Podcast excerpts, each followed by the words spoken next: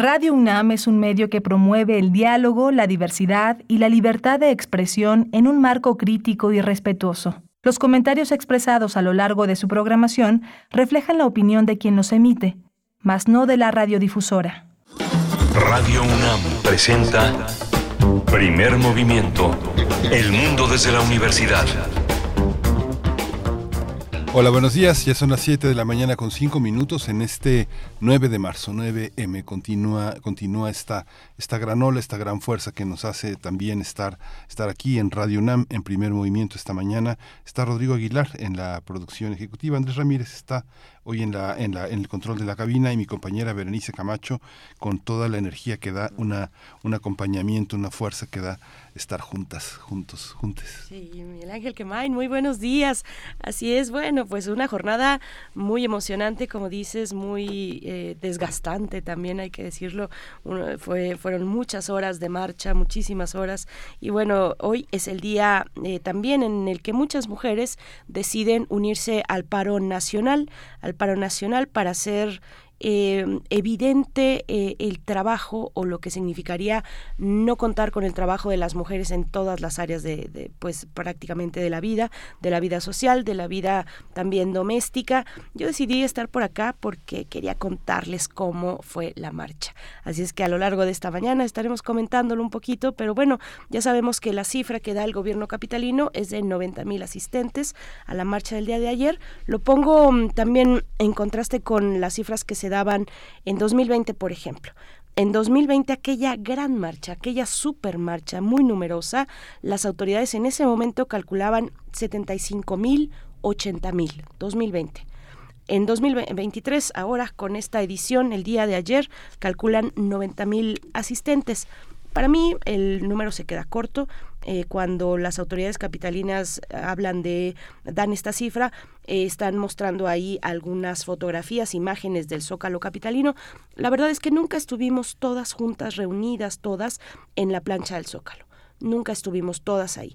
Fue un, eh, pues, fueron ahí, pues, unos flujos de personas que mm, en algunos momentos más voluminosos, en otros menos, pero finalmente desde las doce y media aproximadamente de, eh, eh, salieron las, los primeros contingentes del Monumento a la Revolución y de ahí estuvieron saliendo continuamente, en algunos momentos más eh, numerosos, en otros menos, pero hasta las 8 de la noche que llegó el último contingente, ese fue digamos, el cauce de la marcha, todo el, todo el flujo de la marcha durante una buena cantidad de horas. Ya lo estaremos conversando, lo estaremos platicando. Cuéntenos ustedes si asistieron, si pudieron seguirla en redes sociales. La verdad me parece un fenómeno eh, muy interesante y decíamos antes de entrar al, aire, bueno, independientemente de, de, estos números, de los que dé la autoridad, de decir que nunca estuvimos todas juntas en el Zócalo, entre otras cosas, paréntesis, eh, una de las razones que pues eh, nos, nos digamos nos disipaba era precisamente esta cuestión de los gases que eran vertidos por la policía que, que eran eh, rociados a, a, a, las chicas que estaban en la valla y estos gases pues con algunos elementos que picaban la nariz, que hacían enrojecer los ojos, que nos hacían pues lagrimear y toser y demás, se extendían por toda la plancha y pues eso inhibía la permanencia de muchas mujeres constantemente, eso fue una constante durante toda la marcha, digamos durante toda la concentración en el Zócalo capitalino, así es que muchas decidían, de hecho yo cuando llegué a, a las 3.40, tres y media más o menos, ya habían contingentes que se estaban retirando. A las 3 de la tarde. ¿no? Eh, bueno, eso pasó, fue una constante en la marcha, pero bueno, ahí poner nada más un último elemento antes de continuar. Es una marcha, lo comentábamos Miguel Ángel antes de entrar al aire, es una marcha sin acarreos, ¿no? Es una marcha muy genuina, es una marcha sin, sin acarreos, sin acarreos, hay mucho que hay mucho que trabajar en la autocrítica también, por supuesto, pero de verdad es muy pues es muy interesante y es muy emocionante ver ahí pura voluntad genuina, ¿no? No había, no había retazos, era pura carnita, ¿no?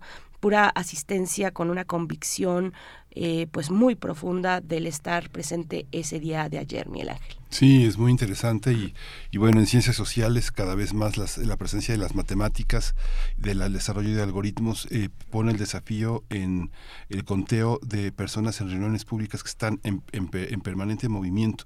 Esta es una marcha donde nadie llegó tarde, sino siempre estuvo o estuvo con el deseo de ir o se retiró en un momento en que otros llegaban. Eso hace muy difícil en ciencias sociales medir. La Universidad Autónoma, la Universidad de Buenos Aires lo ha intentado muchísimas veces, pero es algo que está en proceso es algo que es muy difícil de, de, entender porque no se puede monitorear con personas este, chipeadas, por ejemplo, que sería una de las cosas que han propuesto y también lo que el tema del acarreo, pues yo creo que es la manifestación más, eh, más importante del siglo XXI en el sentido en el que sindicatos, grupos étnicos, este, eh, grupos políticos, eh, partidos, nadie tiene esa capacidad de ir por su propia cuenta a participar en algo que modifica la vida de todos y todas. Es algo muy impresionante es muy impresionante, ¿verdad que sí? Bueno, pues aquí, aquí estaremos comentando la marcha a lo largo del día. Cuéntenos ustedes en redes sociales, arroba P Movimiento en Twitter, primer Movimiento UNAM en Facebook. En esta mañana de 9 de marzo vamos a iniciar con una conversación, una conversación con Judith Romero para hablar de Sin hijos, respuestas desde las prácticas artísticas. Es una exposición y también una mesa redonda desde el Instituto de Investigaciones Estéticas de la UNAM en el marco del 8M. Judith Romero, quien nos va a acompañar, es fotógrafa de esta exposición. Vamos a tener también la presencia de toda esa historia, con el doctor Alfredo Ávila, que es eh, investigador del Instituto de Investigaciones Históricas de la UNAM, historiador, un profesor, un ensayista de, notable altura en el, panorama del mundo académico. En la nota del día comentaremos sobre Editatona, una propuesta para pues hacer justicia también desde el ámbito digital en la Wikipedia, en los espacios pues que van siendo repositorio de todo lo que ocurre, pues es una manera de eh, pues intervenir digamos en las narrativas más eh, canónicas y en este caso con las mujeres artistas mexicanas que así se llama esta editatona, bueno, tiene, tiene, ocupa otros rangos, también otros ámbitos del desarrollo humano, pero en este caso hablaremos de las mujeres artistas mexicanas 2023, el título de esta editatona, para hacer justicia, para vindicar aquellas que quedan, que han quedado olvidadas, que son muchas, olvidadas por la historia. Y bueno, vamos a conversar al respecto con Tania Sola, oficial de comunidad de Wikimedia en México. Y vamos a tener también un plan de paz chino para Ucrania. El tema lo vamos a tratar con el doctor Luis Guacuja, es responsable del programa de estudios sobre la Unión Europea del posgrado de la UNAM. Tendremos poesía necesaria que les voy a compartir en esta mañana. Los mundos posibles son este jueves. La revolución huele a resina de pino, encino y oyamel. Son los comentarios al libro de Emily Wakilt Parques con el doctor Alberto Betancourt, doctor en Historia, profesor de la Facultad de Filosofía y Letras de la UNAM. Y cerramos con Derechos Humanos, la, un tema que nos propone Jacobo Dayan, director del Centro Cultural Universitario Tlatelolco, el espionaje a Raimundo Ramos por parte de Sedena. Es el tema que ha de desarrollar, de reflexionar con nosotros. Eh, Jacobo Dayan hacia el cierre de esta emisión de jueves 9 de marzo de 2023. Escríbanos en redes sociales. Vamos a ir con música. Nos vamos con música. ¿Qué es lo que vamos a escuchar? Vamos a escuchar Mujer Detente de Leiden.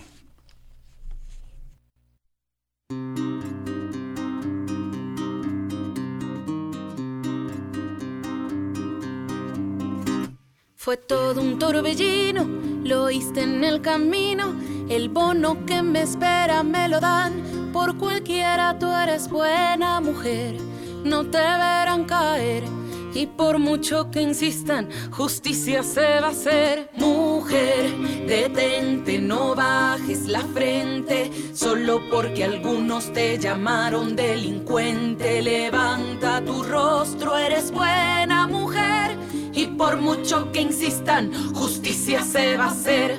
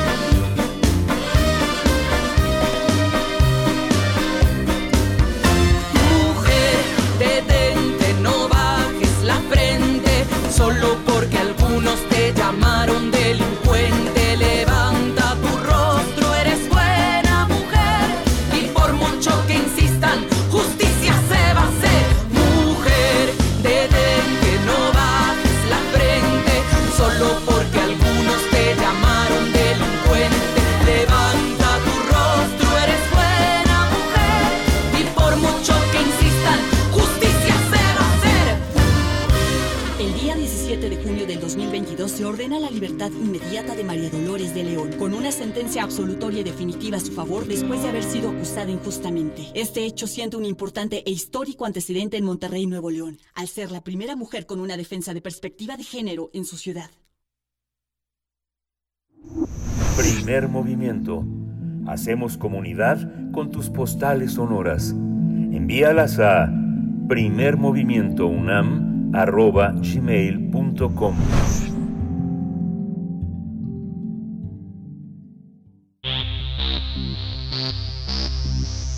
De festivales, ferias y más. Recomendaciones culturales. El Instituto de Investigaciones Estéticas de la UNAM se une a la conmemoración del Día Internacional de la Mujer, que de acuerdo con UNO Mujeres este año tendrá como lema Por un mundo digital inclusivo, innovación y tecnología para la igualdad de género. Así que en el marco de las actividades del 8M, la dependencia universitaria invita a la exposición Sin hijos, 20 respuestas de la fotógrafa Judith Romero, Judith Romero, curada por Rian Lozano, quien es investigadora en este instituto. La muestra se exhibe en la sala del Centro Nacional de las Artes el CENART, por lo que el público interesado ya puede visitarla. En tanto, mañana 10 de marzo a las 12 horas se va a llevar a cabo una mesa redonda y sin hijos, eh, respuestas desde las prácticas artísticas donde participarán las especialistas Judith Romero, Elia Bartra, Dina Comiscarenco y Elena Chávez y, y Daima Crespo. Bajo la moderación de Mónica Amieva y Rian Lozano, se analizará un tema poco abordado en la sociedad moderna, la decisión de no ser madre. La mesa se va a realizar de manera presencial en la sala Francisco de la Maza del Instituto de Investigaciones Estéticas y se va a transmitir por el canal de YouTube de esa dependencia. Bueno, pues vamos a conversar esta mañana sobre la decisión de no ser madre, a propósito de la mesa de discusión organizada por el Instituto de Investigaciones Estéticas de la UNAM. Y este día nos acompañan dos invitadas, Judith Romero, fotógrafa de esta exposición. Muy buenos días, Judith Romero, bienvenida a Primer Movimiento. Mm, pues eh, gracias, gracias por estar aquí y dinos primero cómo lo, cómo lo pronunciamos, sin hijos, sin hijes. Buenos días, ¿cómo estás? Hola, ¿qué tal? Buenos días, muchas gracias por la invitación. Eh, pues mira, lo pueden pronunciar como, como, como les puedan hacer, ¿no? Porque, bueno, precisamente la X es un poco esa inclusión, pero también es válido decir sin hijos, ¿no? Sin hijes. Entonces, eh, está interesante desde ahí el nombre, ¿no? Claro que sí. Desde España está eh, Rian eh, Lozano, también eh, está en esta curaduría. Ella es doctora en Historia del Arte, investigadora del Instituto de Investigaciones Estéticas de la UNAM. Hay un poco de retraso siempre en las transmisiones en el extranjero. Son un par de segundos. Uno pregunta y ahí se abre un silencio y ella responde. Hola, buenos días, Rian. ¿Qué tal? Buenos días. Muchas gracias por la invitación. Y qué bueno que sean dos segundos y no las siete horas de diferencia que tenemos. Muchas gracias, muchas gracias a ambas por estar aquí. Bueno, cuéntenos, por favor, cómo surge, cómo surge la idea de hacer esta exposición que tiene mm, detrás además una mesa que va a ser muy interesante, que ya hemos dicho el día de mañana al mediodía. Eh, cuéntanos, empezamos contigo, doctora Rian Lozano.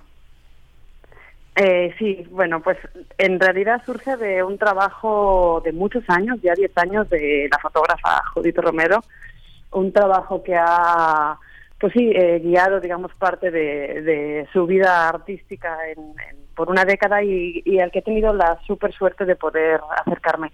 Hemos estado contando en todos estos días que el acercamiento entre Judith y yo se produjo en un momento interesante. Nos presentaron unos amigos, colegas del instituto, justamente, eh, y bueno, con, la idea de que como yo trabajaba temas relacionados con arte y feminismo, y Judith estaba por presentar una primera parte de este proyecto en el MACO, en, en Oaxaca, estamos hablando de hace seis años, eh, bueno, nos pusieron en contacto y comenzamos a trabajar juntas. Lo interesante era que Judith estaba trabajando sobre un tema eh, muy interesante para los feminismos, un tema que parecía de alguna manera como solventado o pasado ya desde, digamos, los años 60, 70, donde la cuestión de no tener hijos fue digamos fundamental justo para pensar en, en, esta en estas producciones del feminismo desde la segunda ola eh, y a mí me parecía que era un tema que se tenía que trabajar desde lo contemporáneo, desde la interseccionalidad, de alguna manera renovándolo. Y además se cruzaba con una historia personal que creo que es interesante también contar, y es que yo acababa de ser mamá. Entonces Judith se acercaba a mí para invitarme a, formar parte de este proyecto, para repensar estereotipos de género, aniquilar prejuicios sobre las mujeres no madres y a mí me atravesaba, digamos, la historia de la maternidad recién estrenada, ¿no? Entonces fue, un proyecto muy lindo para pensar desde los feminismos en, historias que nos atraviesan a todos de maneras distintas. muchas gracias, Rian. Eh, Judith Romero, pues cuéntanos, cuéntanos cómo surge esta, este deseo, esta necesidad o inclinación en tu trabajo eh, fotográfico por explorar lo que está ocurriendo con las mujeres eh, que deciden no ser madres. Sí, así como, como dice Rian, eh, efectivamente yo empecé hace 10 años, pero bueno, yo también nace de mi experiencia. Yo también decido no ser madre, es algo que yo me lo planteé desde los 30 años, este fue algo que, fui dialogando y si quería tener conciencia de realmente si quería o yo no ser madre y a partir de ahí, bueno, me di cuenta que no iba a ser nada fácil porque sí padecí prejuicios, este dudas, eh, temores, y no no tuve ese referente visual o abierto en, o de una mujer que lo dijera expresamente de una manera abierta. Entonces eh, creo que acá la cámara fue fundamental no entonces a partir de, de, después de haber yo tomado esta decisión este fui a la búsqueda de precisamente de esas mujeres no y yo creo que este proyecto está vinculado precisamente a la otredad a la alteridad no el derecho a ser distinto a buscar a esa otra persona que también toma esa decisión a, ¿no? Y, y, buscarlos, porque si tú te das cuenta, la, la, eh, visiblemente no sabemos cómo distinguir si una mujer es madre o no, ¿no? Si no está el hijo o los procesos de la maternidad visibles en ese momento, ¿no? Entonces fue un poco difícil al inicio porque no no conocía yo a nadie, eh, entrevisté a 19 mujeres a lo largo de, este, de, esto, de esta década, pareciera que son pocas en 10 años, pero eh, fue un proyecto que inicié con mis propios recursos, eh, de manera como me lo permitía mi trabajo, de manera intermitente, y además porque también es un, es un proceso más eh, lento, porque son conversaciones, ¿no? Donde vamos platicando, conociéndonos, eh, después buscando la forma para hacer las imágenes, y eh, pero sobre todo mucho diálogo, muchas pláticas, este, sin conocernos, ¿no? Entonces ahí también me di cuenta de que eran temas muy íntimos que tocan desde la infancia, desde la conexión con nuestras familias, con nuestro entorno, con nuestro trabajo, nuestro trabajo laboral y, y bueno, entonces estas imágenes también están, eh, hay texto, hay eh, testimonios de todas ellas, también hay videos, eh, fotografías, la muestra está interesante porque eh, se puede hacer el recorrido con una hoja donde uno va viendo todas estas historias que se van desplegando y, desde cómo abordaron ellas esta decisión, cómo es que atravesaron también dificultades o desde qué, este, o cómo fue que, que también desde ciertas adversidades lograron ellas saber o entender y comprender que su deseo no era ser madre, ¿no? Es muy complejo entender toda esta, toda esta visión, aunque aunque es muy familiar, digamos que quienes han sostenido gran parte de las ideas del feminismo en el segundo sexo de Simón de Beauvoir, hay una amplia visión sobre lo que significan los estigmas de, de, este, de decidir no hacerlo, de perder un hijo, de ser estéril. El, segundo sexo ya plantea desde entonces todas esas, todos esos claroscuros sobre, sobre la maternidad, la maternidad incluso después de haber sido ser madre y emprender una tarea de desmantelamiento de la maternidad. Esa, esa parte, ¿cómo, cómo se vive socialmente, Judith? ¿Cómo se, cómo se enfrenta, eh, cómo se enfrenta eh, un artista una persona que piensa a todo, sea madre o no, digamos, la idea es una idea, es una idea social, es una idea política, es una idea filosófica que enfrentamos todos, Judith Romero, ¿cómo, cómo se enfrenta socialmente eso, para meter proyectos, para estar aliada con otras, en otros territorios.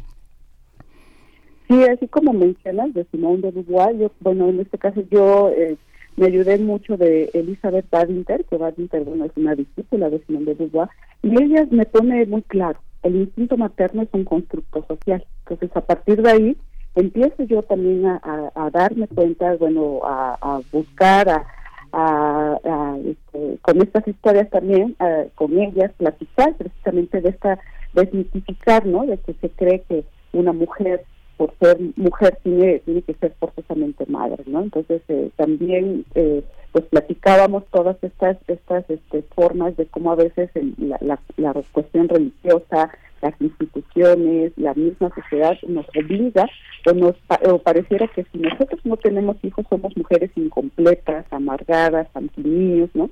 Y bueno, cuando tú ves esta muestra, cuando ve, eh, lees las, los testimonios, pues realmente te das cuenta que tampoco sabemos mucho del tema, ¿no? Es un tema que realmente es muy muy extenso, que atraviesa pues nuestra existencia, toca muchas aritas, muchos temas y es este yo creo que por eso es lo rico de esta mesa que se va a dar en este mañana. Empezamos de hecho con una el día 24 que fue eh, en el CIEP y ahora con esta mesa estamos también hablando desde las prácticas feministas, ¿no? Yo creo que es importante hablar desde la visualidad también cómo nos representamos como mujeres, ¿no? Cómo queremos representarnos, ¿no?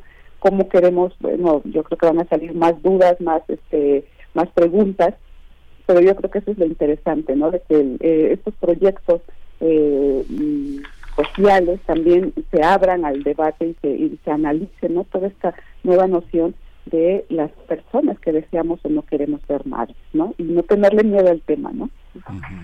Eh, Lozano, ¿cómo, ¿cómo enfrentarlo también desde la parte de eh, esta indagación del pensamiento, de la convivencia con artistas?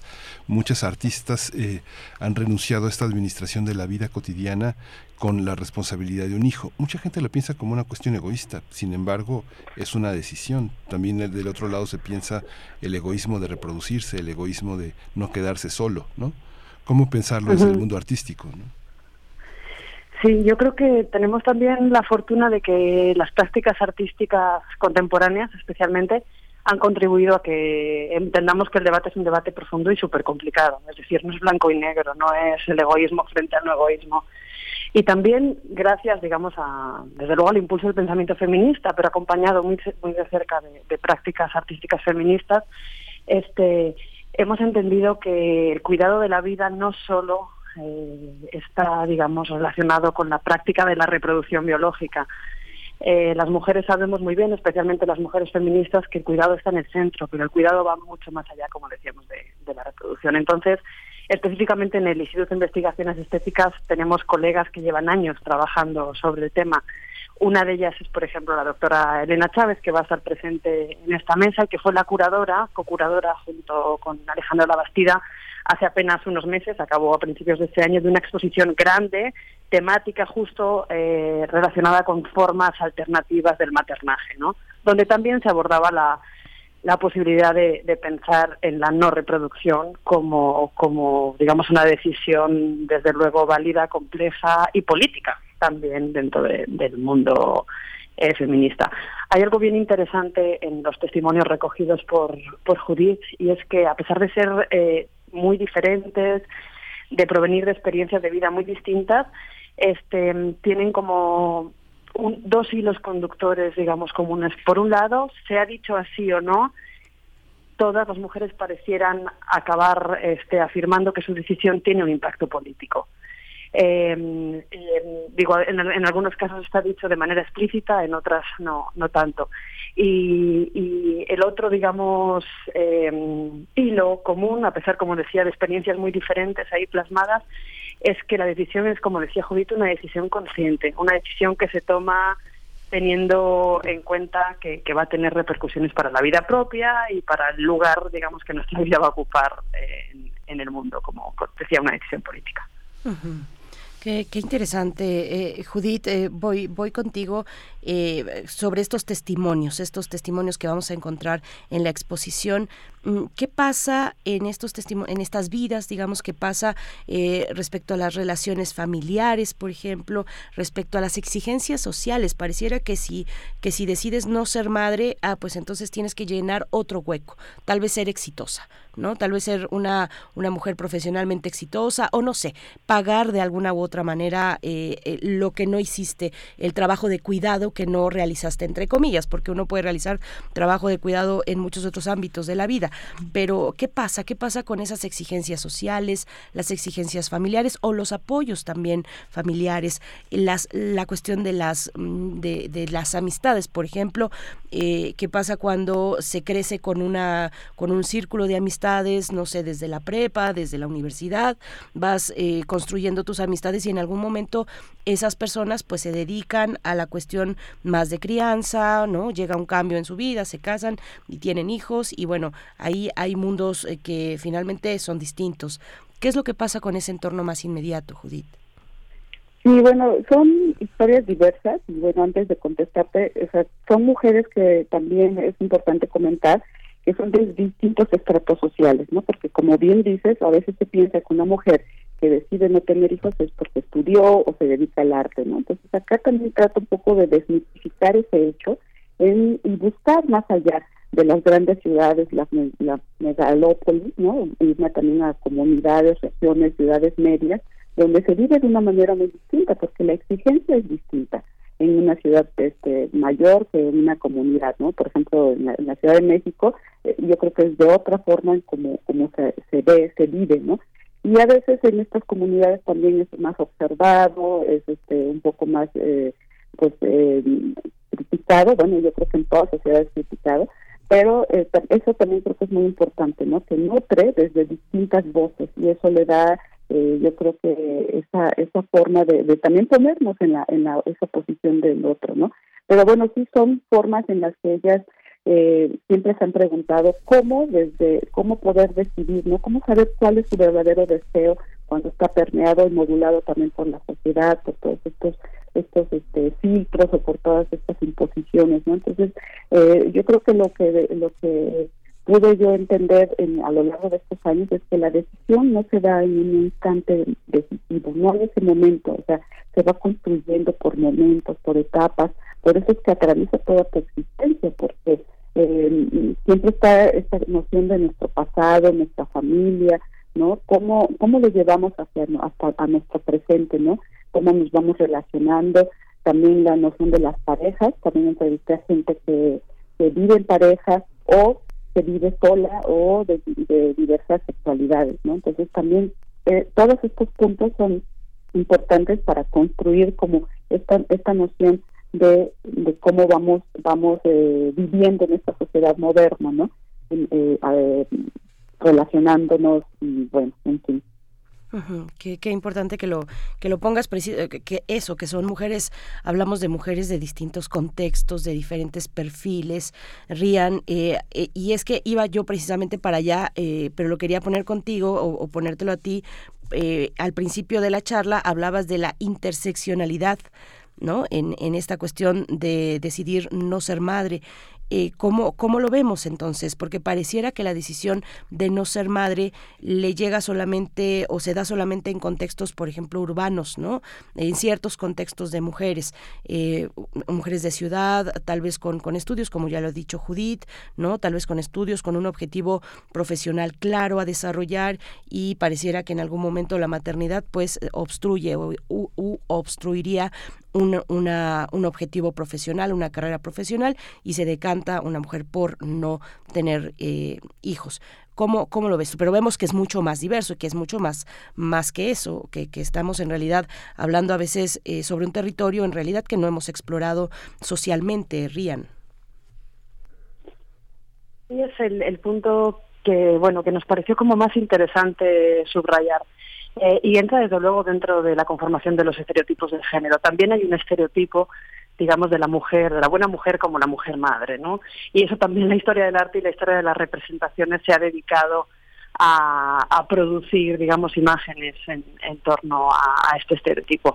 En, la exposición de Judith y, digamos, con la compañía de las imágenes y los testimonios, vemos que el estereotipo eh, hace aguas por, por todos lados. Tenemos, desde luego, testimonios de mujeres, como decía Judith, en entornos urbanos, entornos rurales, y tenemos casos muy interesantes de mujeres que profesionalmente, me refiero específicamente a Zoila, una, una partera que acompaña a mujeres eh, en, el acto, digamos, de, de dar a luz, que ella misma decidió no tener hijos, con una conciencia clarísima de lo que supone eh, eh, digamos, dar vida sin estar eh, reñido con el sistema de cuidados. Ella se considera una cuidadora, digamos, de, de primer rango que ha decidido específicamente no tener no tener hijos. Y luego hay casos también bien interesantes que nos hacen pensar también, decían lo de la interseccionalidad, porque eh, de alguna manera este debate que estuvo muy abierto en sí en el feminismo de, la segunda ola y ligado desde luego a los derechos sexuales y reproductivos de las mujeres, específicamente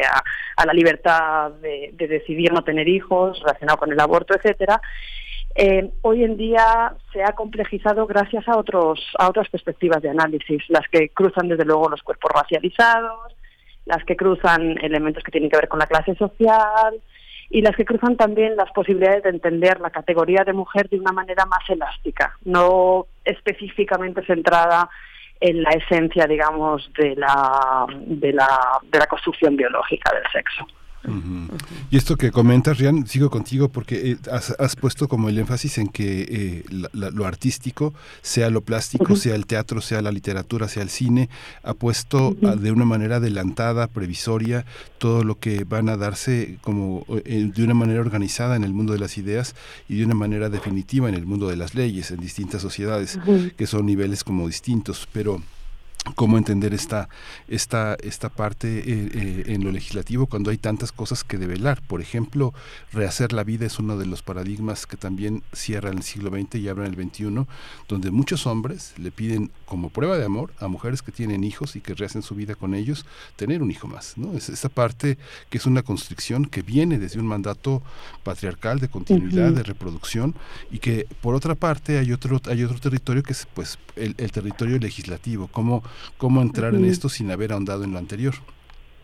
El otro día justo en la mesa del, del CIEG surgió el tema legislativo de la mano de, nuestra colega Siobhan Guerrero. Ella hablaba, em, me pareció bien inteligente por su parte, en pensar primero como el aspecto ético antes del legislativo, para poder tener, digamos, una opinión eh, fundada en términos legislativos, primero tenemos que tener muy clara cuál es nuestra posición ética.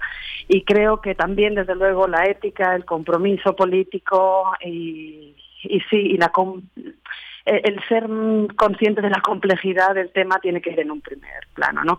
En relación con las prácticas artísticas, me, me empezabas eh, preguntando, digamos, en este apartado justo sobre eso, eh, es muy interesante porque sí es cierto que hay una especie de avanzada desde las prácticas artísticas feministas, creo que esto es importante decirlo, son las mujeres feministas, artistas que están eh, pensando de una manera de avanzada en el, en el tema, sin olvidarnos que también es una especie de respuesta a una fuerza de la representación dentro de las prácticas más tradicionales de, la historia del arte que se han encargado a lo largo de los siglos de representar la imagen de la mujer, ¿no? Y me refiero a la mujer madre, pues a través de alegorías, y de representaciones que tenían que ver pues con, con la maternidad, por ejemplo, virginal, eh, etcétera, etcétera. ¿no? Entonces creo que en realidad es una respuesta de algún modo casi natural por parte del arte feminista ante esta especie de cárcel de la representación a la que se han visto sometida a lo largo de los siglos los cuerpos eh, femeninos, atravesados en la contemporaneidad por todos esos otros aspectos que hoy bien sabemos que tenemos que tener en cuenta para el análisis, ¿no? las cuestiones de clase, raza,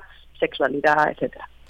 Pues va a ser muy interesante eh, verlas en esta mesa el día de mañana, interesante y también necesario porque necesitamos necesitamos eso, lo que has dicho también tú Judith, por supuesto tener más narrativas, más ejemplos eh, de lo que de lo que ocurre, de lo que supone una decisión en la vida de una mujer, eh, una decisión como esta. Vamos a tener la oportunidad el día de mañana, 10 de marzo al mediodía. Cuéntenos quiénes están invitadas. Es un perfil muy muy particular, por supuesto. Siniges, respuestas desde las prácticas artísticas, es el título de esta mesa. Eh, bueno, es una pregunta para los dos. Cuéntenos un poco quiénes son los perfiles que vamos a encontrar. Tú estarás moderando, eh, Rian y Judith, eh, bueno, tú serás parte de las, de las participantes especialistas en el tema. Rian, ¿quiénes estarán ahí? Mira, pues tendremos, eh, bueno, a colegas muy muy queridas y desde luego muy respetadas desde, desde el ámbito de la historia del arte y las prácticas artísticas. Estará la doctora Eli Bartra y la doctora Dina Komisarenko. Ellas dos son especialistas en, historia del arte y en la representación de las mujeres en la historia del arte.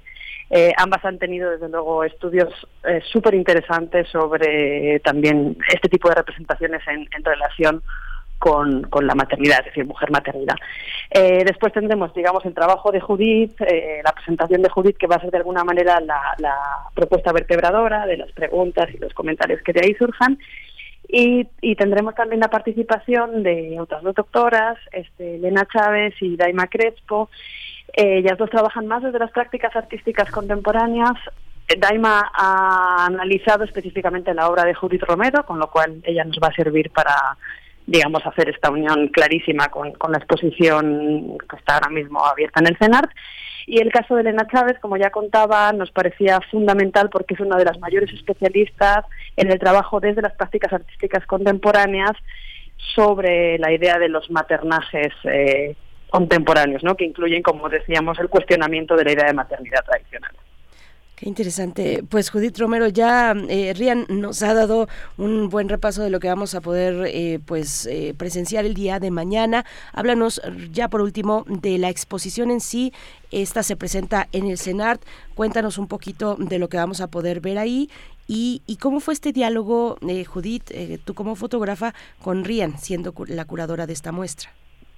Claro, mira, la, muestra va a estar este, hasta el 30 de abril, puede ser visitada, eh, van a haber imágenes, eh, fotografías, testimonios y videos ah, en torno a la decisión de no ser madre.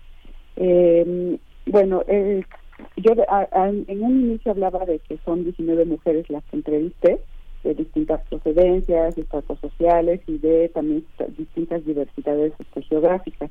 Eh, y bueno, son 20 respuestas porque esta es la primera vez que yo me uno, o sea que yo, eh, yo, he expuesto de manera, eh, este, pues conforme fue creciendo el proyecto, fui exponiendo los primeros cuatro o cinco años. Hasta ahora es la primera vez que están reunidas las 19, más mi posicionamiento, que yo soy la, la entonces, el, recorrido termina con un autorretrato mío, con este, con también mi posicionamiento, mi testimonio, ¿no? Entonces, también esta, esta noción que platicábamos con Rian de que, bueno, era ya necesario que ahora en esta exhibición que también se escuchara mi voz, ¿no? Que eh, anteriormente en otras en otros lugares cuando se exhibió solo eran este las mujeres que en ese momento, en ese año, había yo entrevistado y ahora que están reunidas, pues no podemos verlo de esa manera.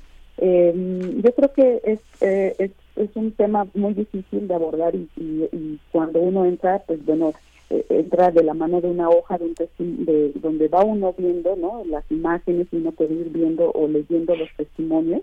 Tratamos de hacer un muro eh, de, palabras donde se condensó de una manera donde no viene el nombre de cada una de ellas, pero están ahí, este, eh, está puesto.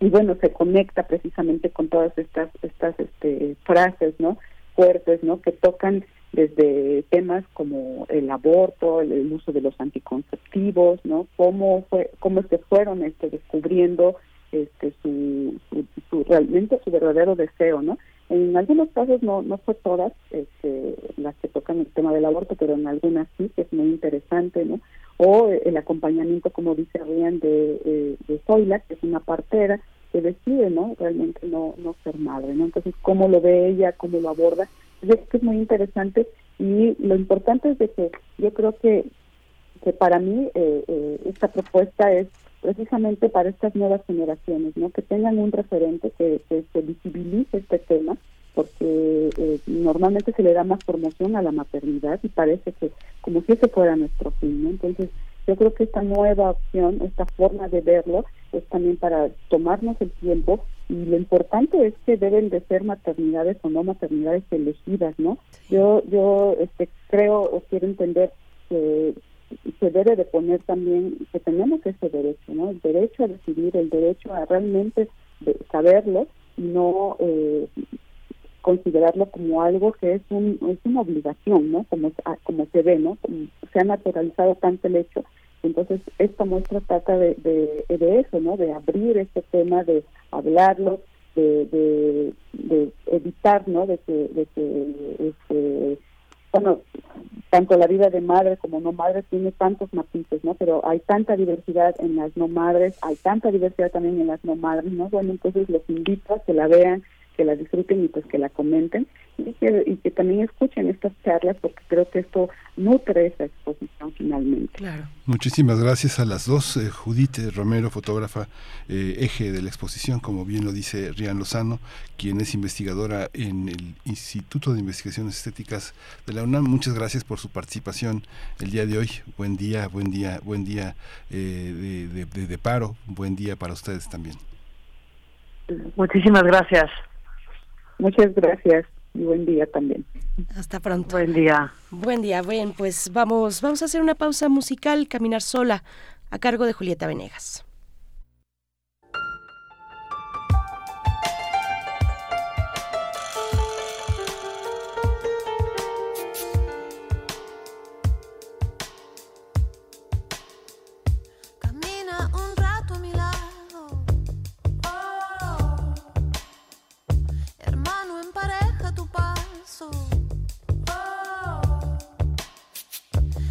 Con mi cuerpo y con mis temores directo a los ojos que suelo encontrar. Pasada la noche y las buenas maneras, solo dos personas en la oscuridad. Me quiero quedar aquí bailando, pero no puedo, no, no, no puedo porque tengo miedo de salir a caminar sola por ahí.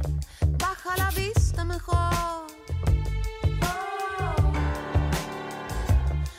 Me provoques mi amor. La ley del más fuerte aquí viene a mandar. Como en todo el mundo nos toca pelear. Así me enseñaron y así lo acepté. Hoy toca borrarlo y volver a aprender.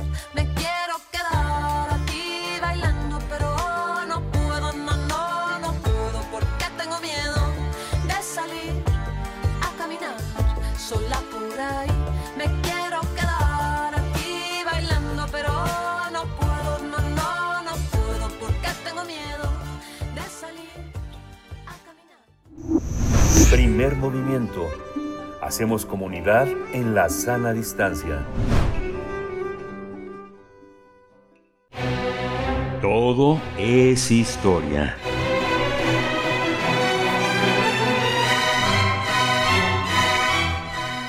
Nos acompaña esta mañana el doctor Alfredo Ávila, investigador del Instituto de Investigaciones Históricas de la UNAM, para bueno, pues con, con, la noticia, una noticia eh, pues muy, muy triste, lamentable, el fallecimiento del doctor Enrique Florescano el pasado 6 de marzo, hace un par de días, hace unos tres días. Doctor Alfredo Ávila, buenos días, bienvenido en esta mañana. Hola, Berenice, buenos días, Miguel Ángel. Buenos días, ¿Cómo están? Bien, Eh, muchas pues gracias. bueno, este, también buenos días al, al auditorio de, de Radio Primer Movimiento. Efectivamente, hace tres días eh, murió Enrique Florescano eh, y, con él, pues, México pierde a uno de sus historiadores más, sólidos, más importantes, más provocadores incluso, eh, y, sobre ese, sobre ese aspecto es sobre el que quisiera hablar. Pero eh, antes, permítaseme eh, señalar también que que en lo personal eh, yo he sentido una profunda tristeza y, y no puedo ni siquiera imaginar cómo estén eh, eh, Claudia Valeria Florescano y, Alejandra Moreno, eh, su, su esposa, que pues bueno, de- debió haber sido eh, ter- terrible para, para ellas, con todo y que Enrique pues se encontraba ya ya bastante maluco desde hace desde hace algunos años, ya incluso incluso un poco despistado y tal, ya había venido decayendo, pero de cualquier manera no deja de ser una noticia, una noticia muy muy triste. Eh, un hombre extraordinario en muchos en muchos sentidos. Eh, yo conocí a Enrique Florescano porque me invitó a participar con él en varios proyectos y para mí fue una experiencia eh, realmente realmente impresionante como como ustedes bien saben Florescano ya no estaba adscrito a ninguna institución académica él dirigía un proyecto editorial en realidad era eh, era un proyecto editorial la coordinación eh, adjunta que después se convirtió en poco dirección adjunta una cosa muy extraña es decir le, habían ido quitando facultades a, su a su empresa eh, en, en el CONACULTA entonces después en la Secretaría de Cultura con la publicación de algunas series eh, eh, editoriales muy muy importantes. Es, es, ese era como el trabajo de Florescano, pero ya no estaba en algún en alguna institución académica y de hecho era era legendario eh, yo yo recuerdo eh, alguna conferencia de Enrique Florescano en la Facultad de Filosofía y Letras hace muchos años cuando yo era estudiante y eh, y él llegaba a la Facultad de Filosofía y Letras a hablar mal de la Facultad de Filosofía y Letras, mal de la de, de la universidad y, y no solo de, de, de, la universidad, sino un poco del sistema del sistema eh, eh, profesional o el sistema universitario mexicano en la formación de, de historiadores, de historiadoras. Y y en parte, en parte, eh, eh, por eso fue sorprendente cuando cuando me buscó y empezamos a trabajar juntos en algunos en algunos proyectos. Y fue sorprendente porque empecé a trabajar con una persona que estaba fuera del ámbito académico, estaba fuera de los circuitos eh, académicos profesionales, y, pero que encontraba maneras de estimular el trabajo, encontraba maneras de, eh, eh, de impulsar la investigación original, de impulsar la, investigación, como, como dije hace, hace rato, hasta provocativa, en otras personas. Eh, con Florescano colaboramos en varios proyectos, colaboramos en un proyecto de Historia General de México, de, México Independiente, con Erika Pani, con Aurora Gómez Galvarriato. A mí me da mucha mucha pena que siempre se refiriera eh, eh, a nosotros como la nueva generación. Yo pensando, bueno, la, nueva generación, pues ya ya desde hace mucho tiempo dejamos de, de, de serla, pero pero bueno, atendiendo la, la, la, edad que él tenía, 85 años cuando murió, pues es comprensible que se siguiera viendo como, como unos jóvenes. Eh, y, y, después estuvimos trabajando en distintos proyectos, me acuerdo que Eric Velázquez de, de investigaciones estéticas y también Pablo Escalante de, del mismo instituto trabajaron mucho con él en materia de, eh, de una de las grandes pasiones de Florescano, que fue la época antigua, la historia antigua de México, el México prehispánico, y eh, y trabajamos también en proyectos sobre la guerra de independencia, por supuesto, cuando vino cuando vino el bicentenario y en, muchos otros. Eh, eh. Entonces lo, lo recuerdo con mucho cariño. La verdad es que lo recuerdo con mucho cariño, con muchísima con muchísima admiración.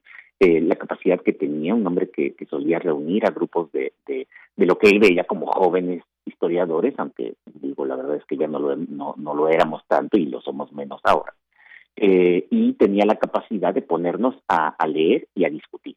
Y discutíamos sin ningún orden, casi siempre frente a, un, a unos charalitos y a un, y a un caballito de mezcal o de tequila para eh, discutir. Y Enrique casi no hablaba. Eh, fíjate que esa es una anécdota que, a mí me gusta recordar. Él casi no hablaba, tomaba, tomaba nota de lo que decíamos y finalmente daba algunas opiniones que dejaban zanjadas ciertas polémicas cuando, cuando se llegaban a presentar. Es decir, un, hombre que, que, que, trataba de seguir aprendiendo y aprendiendo en ese momento de, eh, eh, de una generación muy distinta a la, a la suya. Eh, Florescano fue polémico y fue eh, disruptivo desde un inicio. Eh, él, él, se fue a estudiar el doctorado a, a Francia y regresó un poco con, eh, eh, pues no, no un poco, regresó muy imbuido de eh, las tendencias historiográficas en Francia en la década de 1960. Eh, estudió bajo Brodel, con, siguiendo las obras de Fernand Brodel, estudió eh, eh, con Ruggiero Romano, estudió con Labrousse, particularmente Labrousse fue muy, muy importante en, en la trayectoria profesional de Enrique Florescano y elaboró una tesis doctoral de historia de los precios del maíz en México eh, una historia de los precios del maíz en el siglo XVIII, abarcando prácticamente la totalidad del siglo, desde 1702, 1703, que es cuando empezó a tener registros constantes en los archivos, hasta 1810. Y se trataba de series larguísimas de, de, de, de, de tablas, de números, todo esto hecho en 1967, hay que tener en cuenta eso porque no no tenía los, los, los sistemas computacionales que hoy tenemos y que permiten manejar cantidades ingentes de datos de, manera mucho más de manera mucho más fácil. Eh, y eso, a partir de allí, hizo una, una tesis fantástica eh, viendo aspectos de, eh, de cuánto cuesta, cuánto costaba alimentarse en la Nueva España, cómo se deterioraron los niveles de vida en la Nueva España, particularmente hacia la segunda mitad del siglo XVIII y comienzos del siglo XIX. En, en su primer libro, La historia de los precios del maíz, él no lo, no lo señaló, pero lo dejaba insinuado. Ese deterioro en las condiciones de vida, pues terminaría ocasionando también la, eh, eh, la guerra de independencia, la gran rebelión de, de, 1800, de 1810, encabezada por, por Miguel Hidalgo. Eh, y eh, se, dio cuenta de cómo los precios del maíz también marcaban ciclos agrícolas.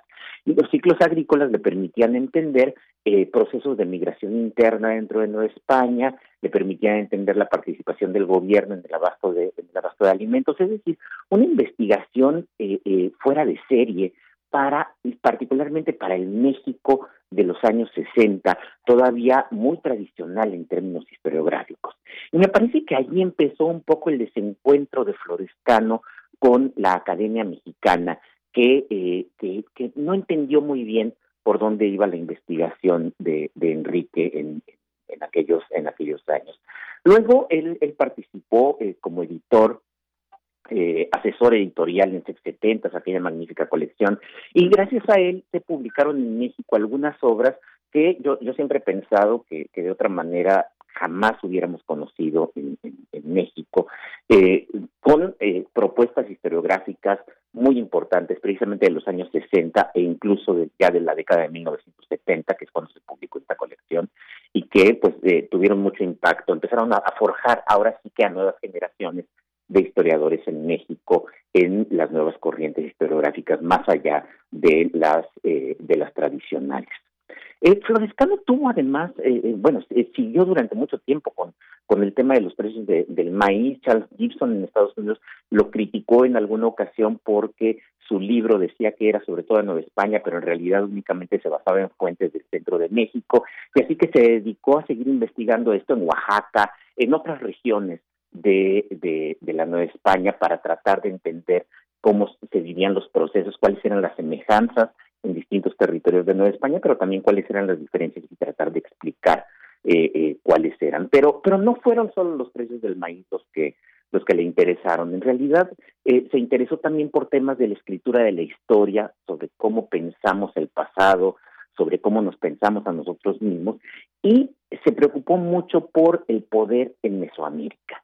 Y este es un tema del que mm, yo, yo debo ser sincero, la verdad es que yo no conozco mucho, yo no sé mucho de cuáles sean los debates eh, más, más eh, eh, puntillosos sobre el, el, ejercicio del poder en, Mesoamérica en la época prehispánica, pero sí era evidente, sobre todo en esos trabajos, la enorme ruptura que, que tenía Florescano con la academia y los enormes conflictos que llegó a tener con la academia. Por ejemplo, en el libro sobre, eh, eh sobre los mitos de Quetzalcoatl en, Nueva España, que además es un libro que publicó hacia eh, eh, la década de los 90, pero que luego volvió a publicar y siguió trabajando en eso hasta una edición más reciente, muy, muy aumentada y muy, muy corregida. cambiaba por completo la idea que tenemos acerca del desarrollo del mito de Quetzalcoatl en Mesoamérica. Y lo hizo nacer no en Tula, como habitualmente se, se, cree o se acepta, sino en Teotihuacán muchos siglos antes.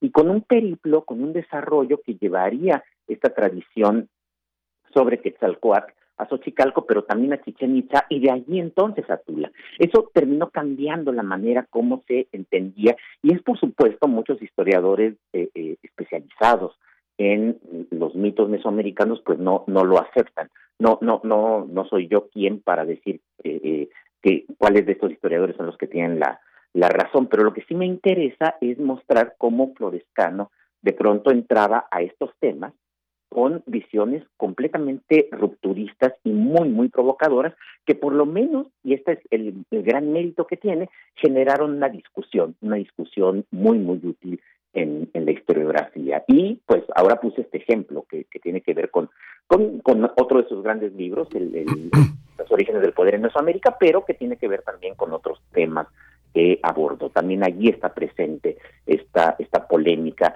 con la historiografía académica más, más establecida. Pues habrá que continuar eh, hablando de Florescano porque es muy amplio, no es muy amplio el tema. Yo quisiera hacer el comentario, pero ya no alcanza a hacerte un comentario sobre, sobre ese tema, Alfredo, pero pues vamos a continuar. Digo, Florescano tiene una, una, una gran tarea y en medio de esta, eh, en, medio de este, de esta visión que tiene hoy la cultura en este sexenio, pues aún más, ¿no? Este, pero bueno, nos quedamos con este pendiente, Alfredo. Muchas gracias por esta aportación. Claro que sí, gracias, bonito día a todos. Igualmente. Pues nos, vamos, a, vamos al corte y regresamos. Síguenos en redes sociales. Encuéntranos en Facebook como Primer Movimiento y en Twitter como arroba PMovimiento. Hagamos comunidad.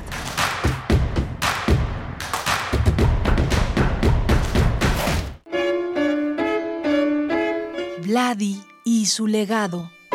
La pintura es una manera de reflexionar o de meditar. Nada más que en vez de meditar con palabras, se medita con materiales. Si gustas del arte plástico y te interesa conocer quién es este importante artista ruso-mexicano y saber de buena tinta qué obra tiene, acompáñanos a descubrir y a conocer a Vladi, pintor, muralista, dibujante y grabador, en sus propias palabras, al lado de sus alumnos, estudiosos, críticos y curadores de arte. De lunes a viernes, del 6 al 17 de marzo, a las 12.30 horas, por el 96.1 de FM. Radio UNAM. Experiencia sonora.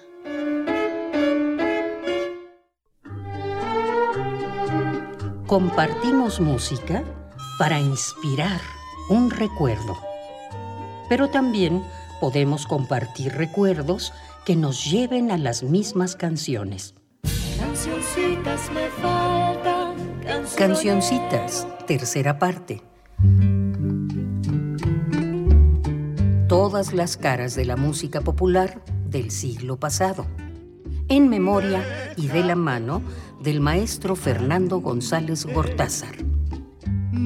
Escucha este clásico de Radio UNAM todos los lunes a las 17 horas por el 96.1 de frecuencia modulada. Radio UNAM. Experiencia sonora.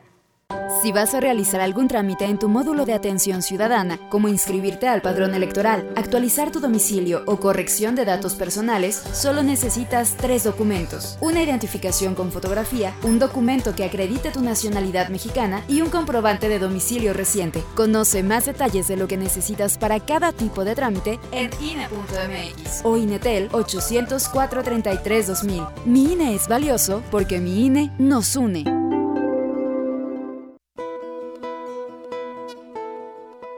Lleva el arte a todas partes, en cada palabra que digas, en cada gesto que hagas, en cada plática que entables.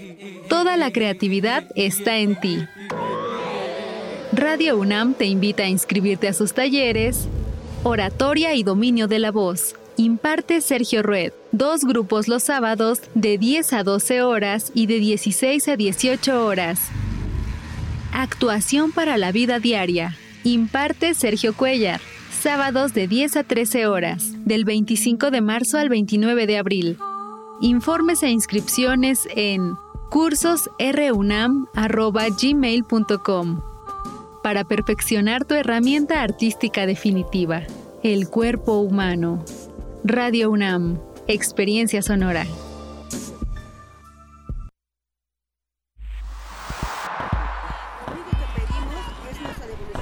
Un mundo raro verdad, voz pandemia y voz patriarcado. Una producción de Radio UNAM y la Unidad de Investigaciones Periodísticas de Cultura UNAM. Lunes, 12 del día. 96.1 FM. Experiencia sonora.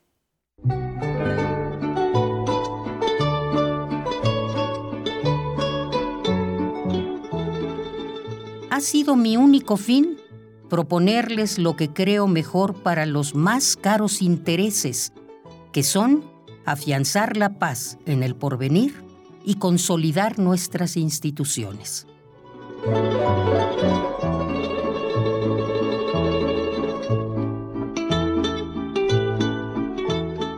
Benito Juárez, incólume.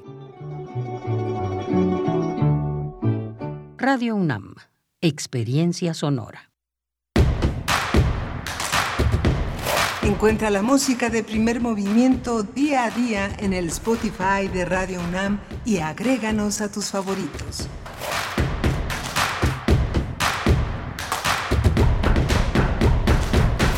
8 de la mañana con 5 minutos. Buenos días, estamos de regreso en primer movimiento, iniciando la segunda hora de transmisión. Junto con Radio Nicolaita, de 8 a 9 de la mañana estaremos en el 104.3 de la frecuencia modulada en Morelia. Saludos, buenos días también. Los que llegaron, los que llegaron por acá muy temprano, 7 de la mañana, gracias, gracias por esta permanencia. Estaremos hasta las 10 de la mañana aquí en Radio UNAM con el equipo, pues esta mañana un poco reducido. Hay que decir que, bueno, pues las mujeres de, de, esta emisora decidieron no asistir, no asistir, eh, unirse a este paro nacional de mujeres en el 9 de marzo, donde todas pues deciden eh, eh, desaparecer, digamos, de los espacios que donde comúnmente pues eh, las encontramos laborando o en lo privado, también en lo doméstico, no realizar ningún tipo de labor, incluso también se ha pues insistido en la parte, yo creo que se ha insistido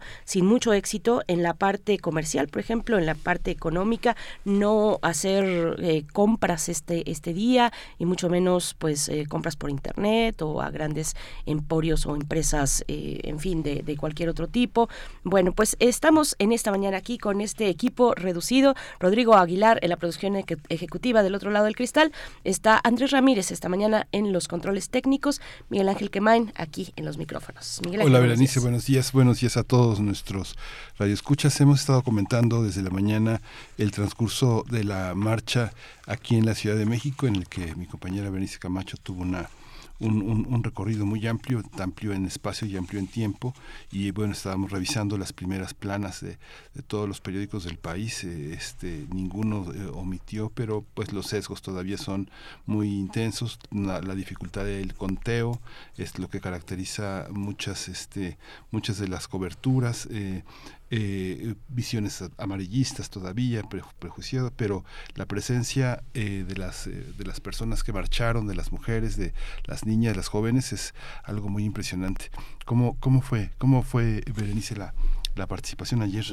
Claro, Miguel Ángel. Bueno, decir que yo estoy aquí precisamente porque quería contarles, porque me interesaba mucho contarles cómo estuvo la marcha, si es que no fueron, pues es, siempre eh, para tener de primera mano, pues hay que asistir, porque en redes sociales no se refleja la magnitud de un evento como este, así es que fue muy interesante, una, una marcha inmensa, imposible no conmoverse con la cantidad de jóvenes y también de niñas. Yo vi hoy más niñas que en otras ocasiones y ya llevo varias ediciones de la marcha del 8 de marzo. Vi muchísimas niñas eh, con sus mamás, muchísimas jóvenes entre preparatorianas y universitarias y, más grandes también, señoras muy, muy convencidas, muy poderosas, señoras con un discurso eh, pues muy valiente también.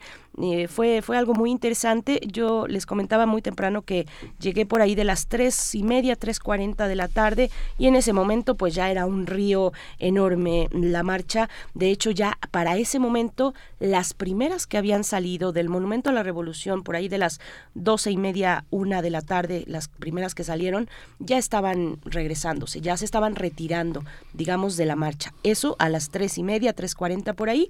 A la hora que me fui, tres 40 también, 7.40, perdón, eh, iba llegando hacia las 8 de la noche iba llegando el último contingente, digamos, ¿no? La retaguardia de la, de la marcha, por ahí de las 8 de la noche, pocos minutos antes, iba llegando a la plancha del Zócalo. Así es que imagínense ese río interminable eh, por algunos momentos más, eh, digamos, robusto que, que, en otros, eh, con mayor cantidad de personas desfilando, en otros un poquito más tranquilo, más calmado, pero finalmente ahí eh, constante, desde la una, doce y media, una de la tarde hasta las ocho de la noche, no dejó de verse la cantidad de personas marchando, de mujeres marchando, muy interesante. Lo, de, lo pongo porque pues el gobierno eh, da esta cifra, el gobierno capitalino, 90 mil personas asistentes a la marcha y pone esta imagen del Zócalo capitalino, de la concentración en el Zócalo capitalino. La verdad es que no le hace justicia a la marcha porque en realidad lo que decíamos temprano es que nunca estuvimos todas juntas, todas las asistentes nunca estuvimos todas juntas en el Zócalo. En realidad llegaban los contingentes, daban una vuelta, permanecían ahí.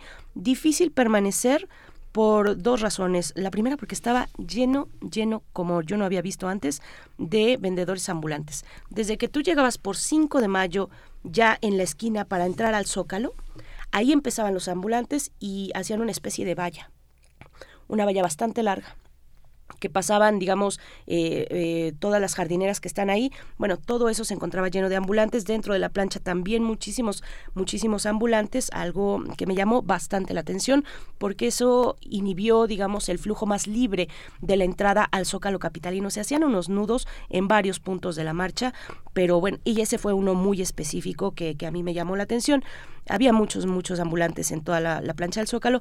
Y otra cuestión es que con los gases que la policía eh, vierte para eh, pues inhibir la protesta de acción directa de, algunas, de muchas, cada vez más jóvenes, y pues estos se esparcen en toda la plancha del Zócalo y es imposible quedarte ahí por mucho más tiempo.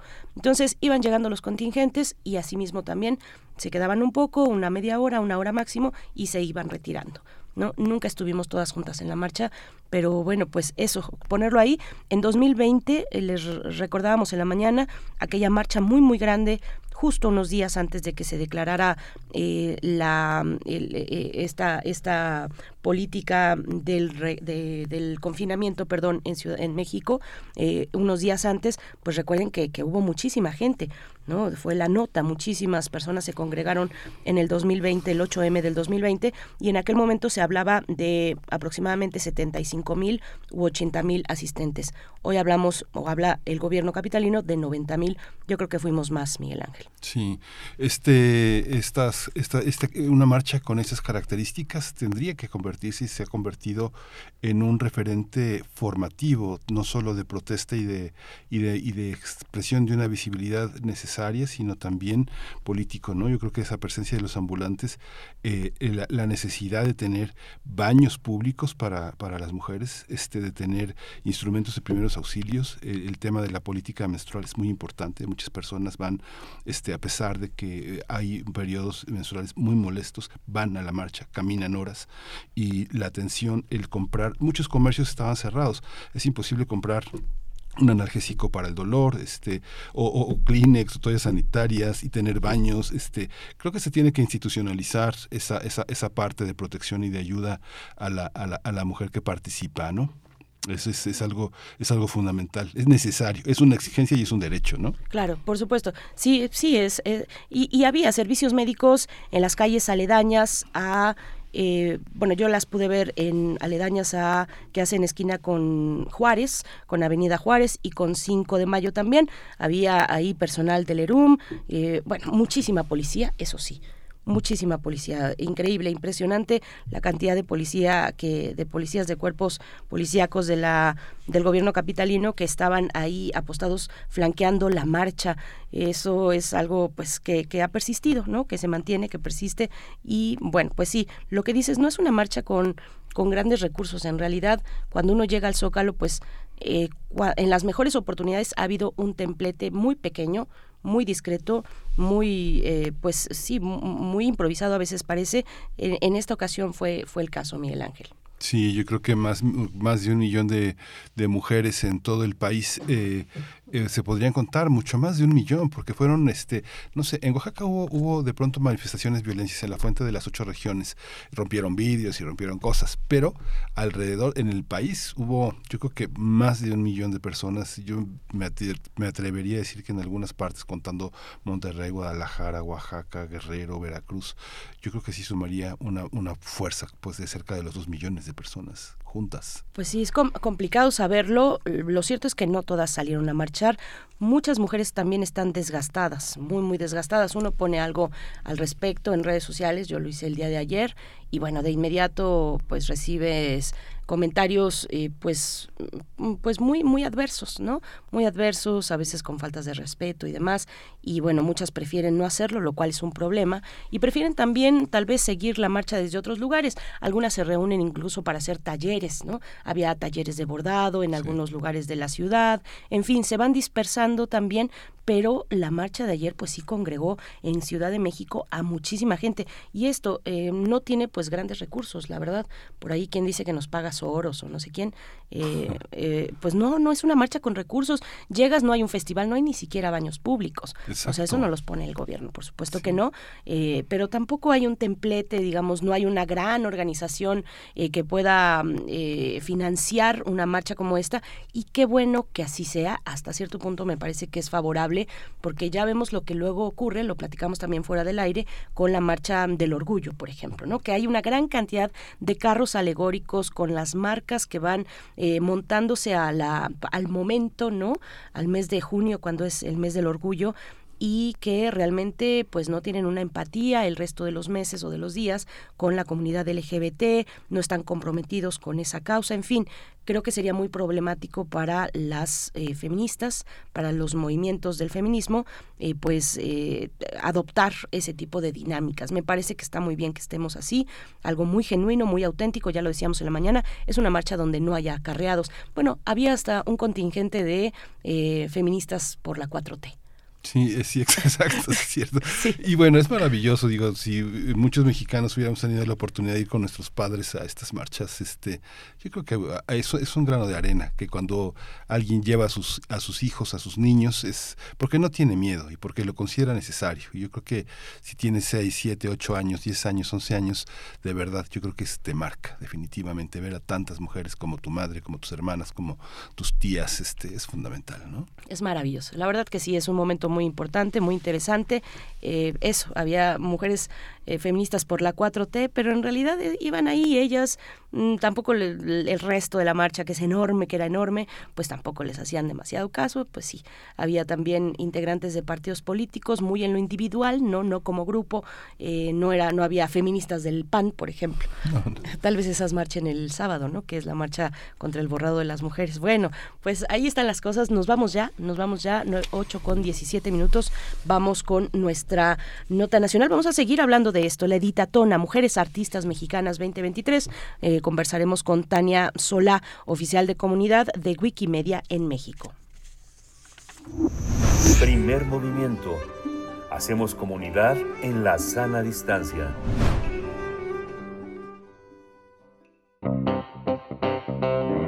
Nota Nacional. En el marco del Día Internacional de la Mujer se realiza la editatona Mujeres Artistas Mexicanas 2023. Se trata de un encuentro que está dirigido a académicas, activistas y a todas aquellas interesadas en crear o editar entradas en Wikipedia y Wikimedia.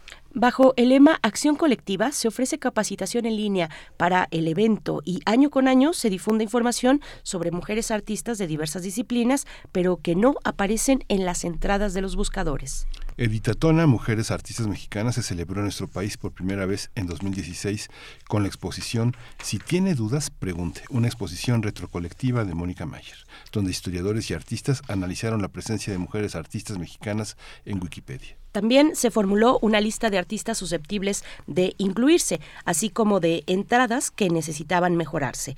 Eh, bueno, pues desde entonces esta lista se trabaja y amplía en cada una de las ediciones del encuentro. En la organización de la edición 2023 se va a contar con la presencia de Yuruen Lerma, Mónica Mayer eh, y Wikipedia México, en colaboración con el área de programas públicos del Museo Universitario Arte Contemporáneo, el MUAC, y la Cátedra Rosario Castellanos de Arte y Género de la UNAM. El encuentro se realizará del sábado 18 de marzo el, sábado 18 de marzo de 11 a 15 horas en el Ágora del MUAC, donde un equipo previamente seleccionado concretará la presentación de una lista de mujeres artistas, críticas, gestoras culturales y colectivas que no tienen aún entrada en Wikipedia o que en su caso requieran cubrir requisitos de documentación para mantenerse en la plataforma. Vamos a conversar sobre esta convocatoria de Wikipedia que se realizará el 18 de marzo en el MOAC. Y hoy nos acompaña Tania Solá, ella es oficial de la comunidad de Wikimedia México. Bienvenida, Tania, buenos días. Hola, buenos días, muchas gracias por la invitación. Muchas gracias a ti, Tania, por estar esta mañana. Qué interesante este proyecto. Desde sus primeras ediciones llamó mucho la atención y nos hizo darnos cuenta, ¿no? De, de, tantas ausencias, de tantas, eh, em, pues, talentos no reflejados en un espacio en el que muchas personas convergemos, que es el de la Internet, ¿no? Cuéntanos un poco qué anima a estos, eh, pues, e, estas jornadas de Ditatona.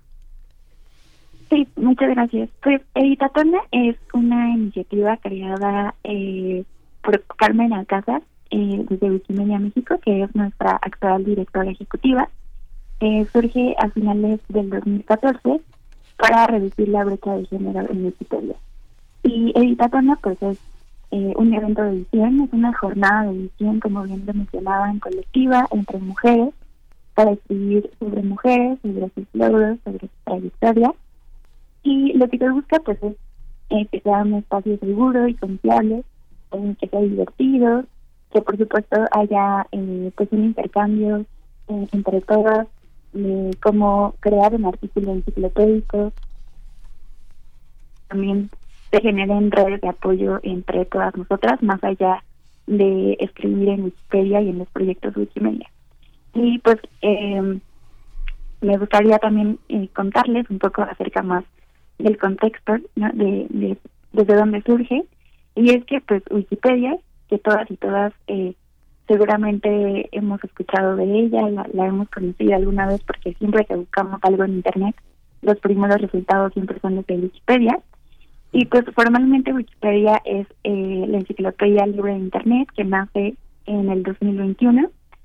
Eh, México es el país que más eh, consulta Wikipedia en español y se consultan más de 20 millones de clics al mes en todo el país. Y bueno, el objetivo es eh, comprender el conocimiento de la humanidad de una forma gratuita, eh, con acceso libre y sin publicidad. Eh, también es importante eh, decir que Wikipedia está hecha por personas voluntarias de todo el mundo y es un proyecto colaborativo. Pero aquí, eh, donde viene como esta brecha de género, es que eh, la comunidad wikipedista está conformada por un 90% de, de hombres. Y pues al final eh, Wikipedia también es el reflejo de la sociedad, eh, por lo que cada eh, 10 wikipedistas solo una es mujer. Y también en el 2014 se hizo un conteo sobre las biografías que existían en Wikipedia en español y los resultados eh, que arrojaron esta pues este conteo, esta revisión, fue que eh, de cada 100 biografías, solo 12 eran de mujeres. Entonces, eh, las profesiones que estaban como eh, ya en estas entradas enciclopédicas eran sobre mujeres actrices, modelos, algunas cantantes, y eh, pues pareciera que solo las mujeres nos dedicamos a esas profesiones. ¿no? Por supuesto estaban eh, mujeres reconocidas como Frida Kahlo, Marie Curie, de la Cruz, pero nos dimos cuenta que no representaban eh, los logros y las actividades que realizamos las mujeres.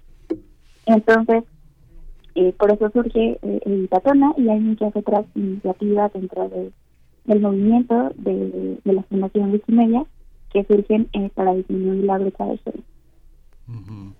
Qué interesante Wikimedia es, hay una este y Wikipedia son son espacios muy interesantes, pero al mismo tiempo también son el, el, el gran síntoma pues de una gran sociedad dominada por un statu quo en el que están este representados pues muchas personas que forman parte de un mercado de, de, de, consultas, personas muy atractivas para la consulta y que son muy buscadas por los eh, por los buscadores automatizados, pero ese yo suelo consultar en la medida de lo posible las posibilidades que ofrece eh, en distintos idiomas Wikipedia y poder buscar en esos espacios personas que no están en español o que no están en otro idioma en francés, por ejemplo, ¿no?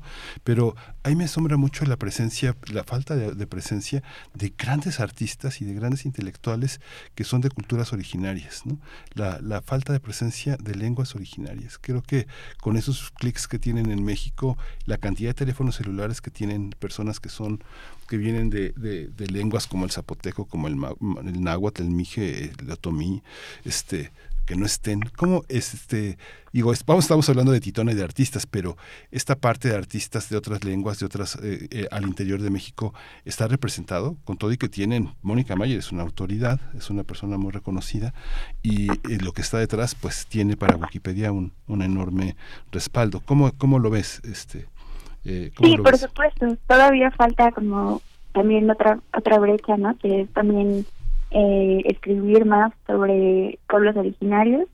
Eh, existe ya una Wikipedia en náhuatl uh -huh. y se está trabajando en otras Wikipedias, por supuesto, en otras lenguas.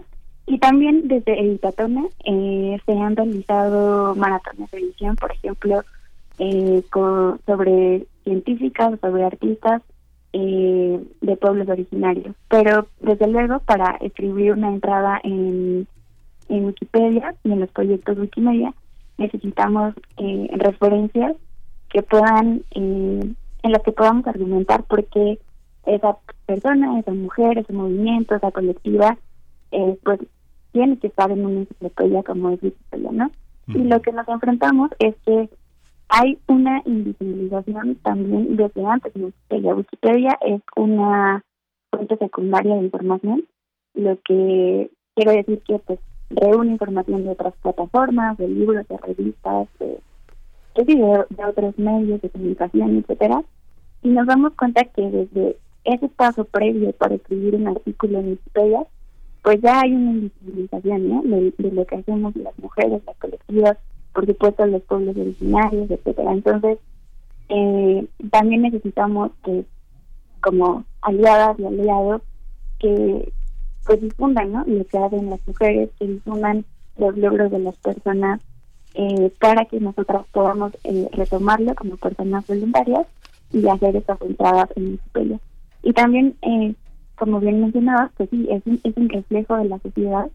Y también se hizo una investigación en el 2021 que se llamó Nosotras escribimos Wikipedia y que también era, eh, que fue realizada eh, desde Wikimedia México en conjunto con la doctora Raquel Ramírez. Y eh, esta investigación también eh, la traigo a colación porque arrojó también algunos resultados interesantes sobre que por qué las mujeres no escribimos en historia, ¿no? Y por qué también eh, a lo mejor solo consumimos el contenido y no lo producimos, ¿no? Y algunas de las razones que nos dimos cuenta es porque también, eh, pues para ser editora o editor en historia necesitamos tiempo libre, ¿no?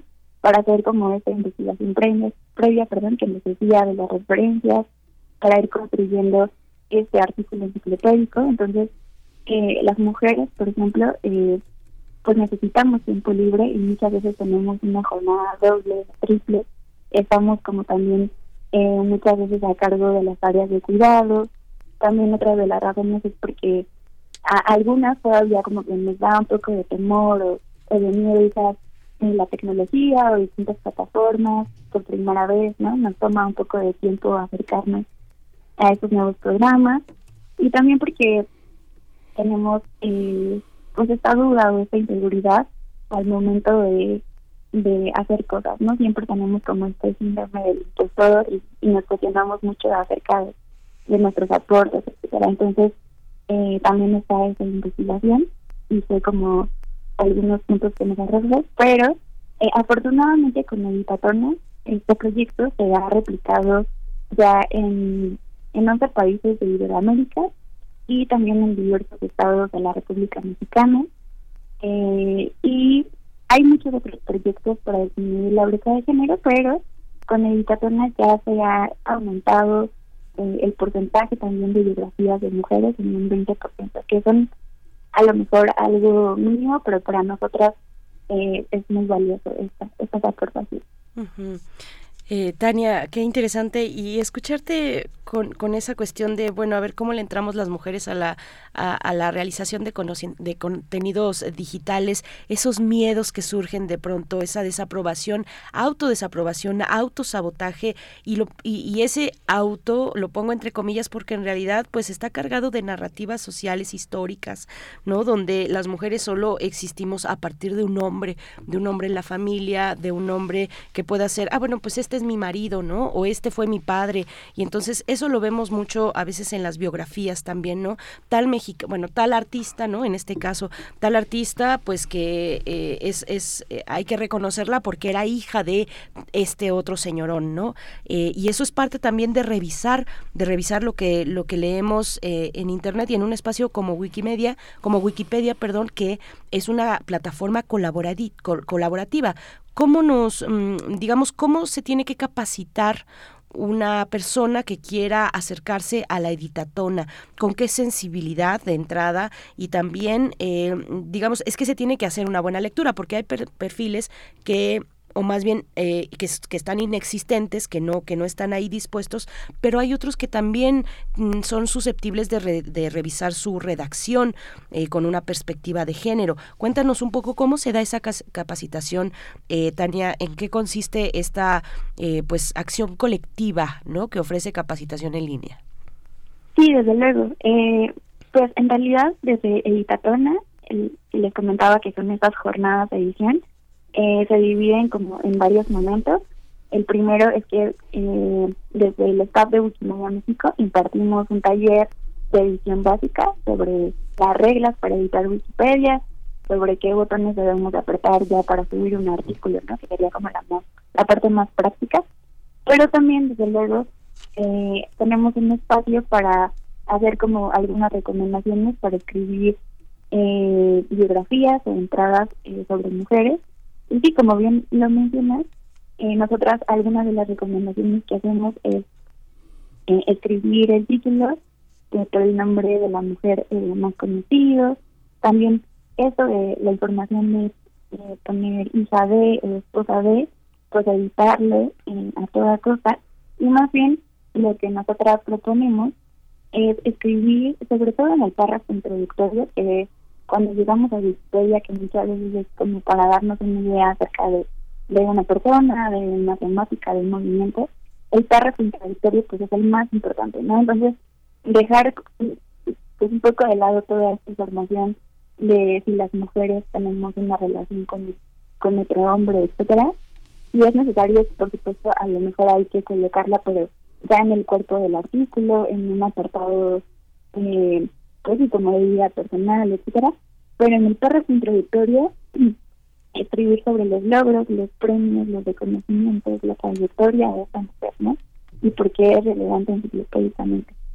Y también, eh, en este sentido, quisiera también contarles que eh, hay un hay un esfuerzo también eh, a nivel regional, hay una campaña que se llama Alto Mujeres Trabajando, y es una campaña que organizamos también en el marco del mes de la mujer, eh, y pues es una invitación a que podamos escribir artículos sobre mujeres con esta perspectiva eh, feminista, también editar artículos, como bien mencionaba, que detectemos que están eh, escritos con un lenguaje a lo mejor machista o sexista, y también subir fotografías de mujeres desempeñando oficios y profesiones eh, que históricamente han sido masculinizados, ¿no? Entonces también eh, invitarles a salir en las calles y eh, tomar fotografías de mujeres, porque también es importante, más allá de la edición del texto, también muchas veces muchos artículos de mujeres no cuentan con una imagen o con este apoyo visual. Entonces también hacer como ese hackeo de las profesiones que, históricamente eh, pensamos que solo desempeñan los hombres y también colocar fotografías de que mujeres también están realizando esas profesiones Pues muchísimas gracias, Tania, Tania eh, Solá, oficial de Comunidad de Wikipedia México. vamos a poner en nuestras redes sociales esta convocatoria que ojalá tenga un nutrido número de participantes. Muchas gracias por el espacio que le ofrecen a la comunidad de artistas, de universitarios, eh, y pues estamos al habla, ojalá y hagamos más cosas juntos.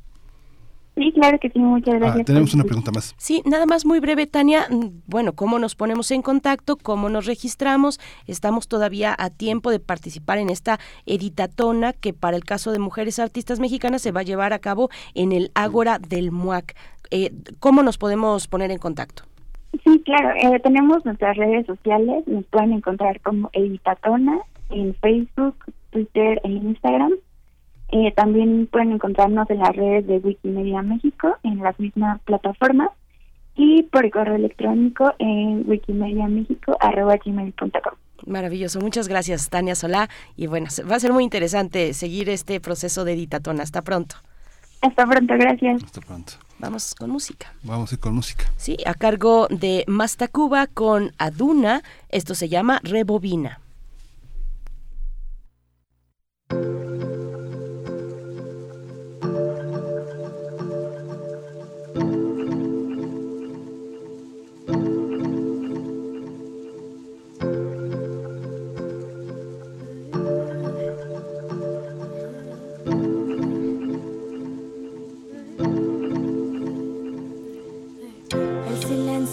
Primer sonido. Estoy fumando más de lo normal. En lo profundo de este acuoso abismo, estoy convirtiendo todo el odio en paz. Otro fin de, me siento triste. Aún olvido lo último que me dijiste. No queda nada ya de lo que me diste. No puedes extrañar lo que nunca recibiste. That's why erase and rewind. Tú estás arrepentido. Yo bebiendo wine. Tú cada vez más lejos. Yo volando high, cause papi. Been changing my mind. Ya no te escribo a ti, le escribo a tus recuerdos. Y tengo tantas grietas que a caer ya no le temo. Mis cicatrices con polvo de oro las relleno. Quizá otra vez me rompa, pero sigo resistiendo. Me ahogo en vasos de agua aunque sepa nadar. Mi situación sentimental es me, my friends and cats. El llorar por todo es una visita habitual. La vida no termina, ya la vez están fugaz. Salam aleikum y que te vaya bien. No todo ha sido en vano, conozco más mi ser. Por todo lo vivido, todo lo que no fue, te dedico con amor. Blue Train de Coltrane. That's why erase and rewind. Tú estás arrepentido, yo bebiendo wine. Tú cada vez más lejos, yo volando high, papi. I've been changing my mind. That's why erase and rewind. Tú estás arrepentido, yo bebiendo wine. Tú cada vez más lejos, yo volando high, cause papi. I've been changing my mind. Ya no grites escuchar. Es sin retroceder, cause hoy quiero cambiar. No more drama, lo bueno está por llegar. Yo te advertí que a día tú te quisiste quemar. Construyes o destruyes matemáticas supremas. Es la luz que me atraviesa, lo que más me aterra. Tengo sabiduría, paz para las tierras. La vida va, viene, va, como si lloviera. El amor todo lo puede, wow, that's a lie. Si no sientes celos, no me quiere, eso no es verdad. Es que es mi alma gemela, girl, that's a lie. Nadie te completa porque completa ya estás. El amor todo lo puede, wow. That's a lie. Si no sientes celos, no me quiere, eso no es verdad. Es que es mi alma gemela, girl. That's a lie. Nadie te completa porque completa ya estás. No necesito más.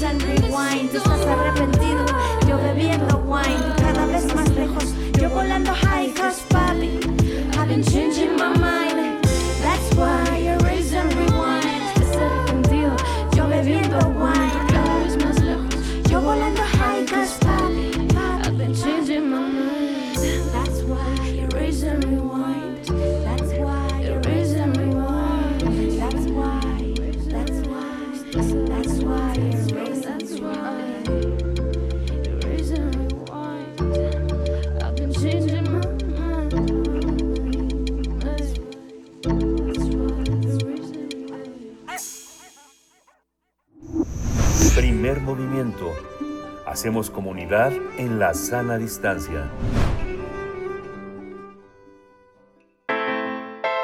Nota Internacional. A un año de la invasión rusa en Ucrania, China busca convertirse en el mediador de este conflicto tras emitir un documento que contiene 12 puntos para que Moscú y Kiev reanuden el diálogo. En la conferencia de seguridad de Múnich, el alto diplomático chino Wang Yi, quien es considerado uno de los pocos políticos capaces de influir en Rusia, anunció el plan de paz, que subraya la necesidad de defender los principios de soberanía, integridad territorial y la Carta de la ONU. El documento también resalta la importancia del diálogo y la negociación, señalando que Todas las partes deben apoyar a Rusia y Ucrania a trabajar en la misma dirección y reanudar el diálogo directo lo antes posible.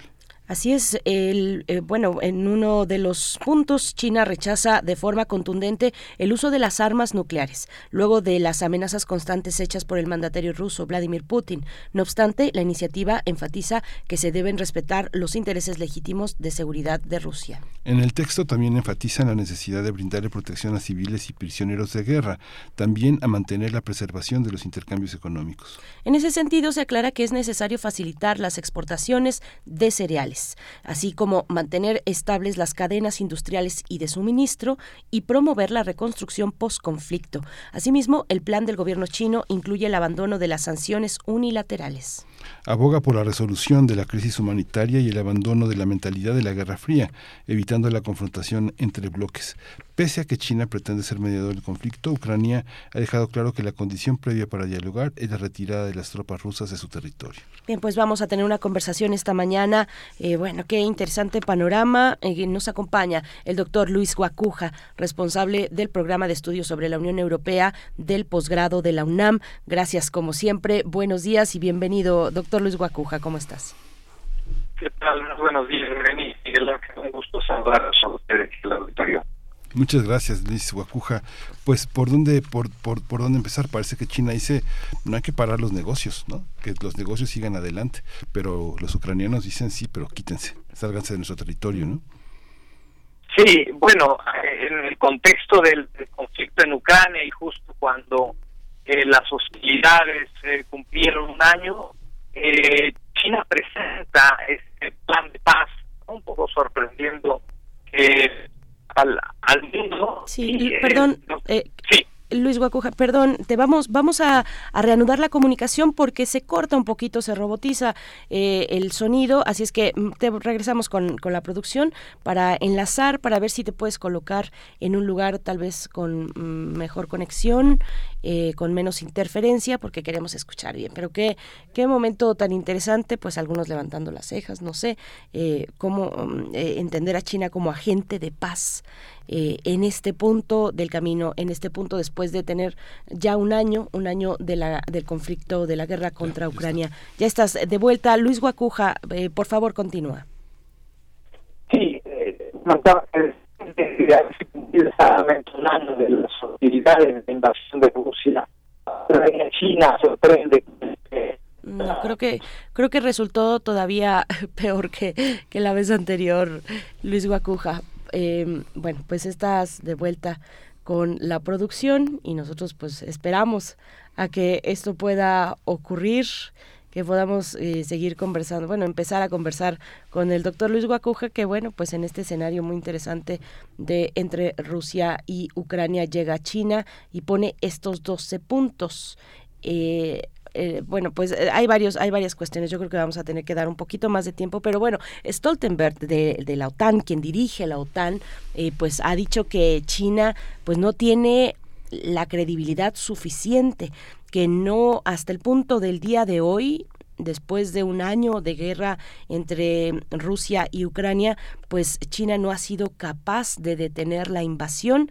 Así es que, bueno, de ese lado naturalmente, yo creo como era de esperarse, la OTAN no deposita mm, la OTAN me refiero a su dirección, ¿no? Porque dentro de la OTAN también hay eh, pues posturas distintas, pero eh, eh, la dirección de la OTAN, el señor Stoltenberg, pues no no concede a China mucha credibilidad en este momento. Pero bueno, era era de esperarse, ¿no? Una reacción como esa, Miguel Ángel. Sí, ese ese ya.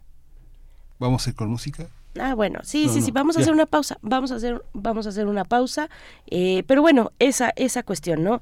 Eh, han dicho que pues no, no, no sería capaz China de, de, bueno, que no tiene mucha credibilidad, digamos, y otra cosa interesante también es que este acuerdo no este plan de 12 puntos en realidad no está tan detallado. Eh, son, digamos, buenas intenciones con buenos títulos y buenos subtítulos, pero no hay mucho de detalle y eso, pues, eh, claro que eh, preocupa, digamos, uno tiene que, que, esperar porque queda esa, la posibilidad a la ambigüedad, lo cual, pues, no puede ocurrir, ¿no? Entonces, pues vamos a ir, vamos a hacer una pausa musical rápidamente en lo que podemos reenlazar con el doctor Luis Guacuja. Vamos a escuchar a Laura Murcia con esta canción Las Curanderas.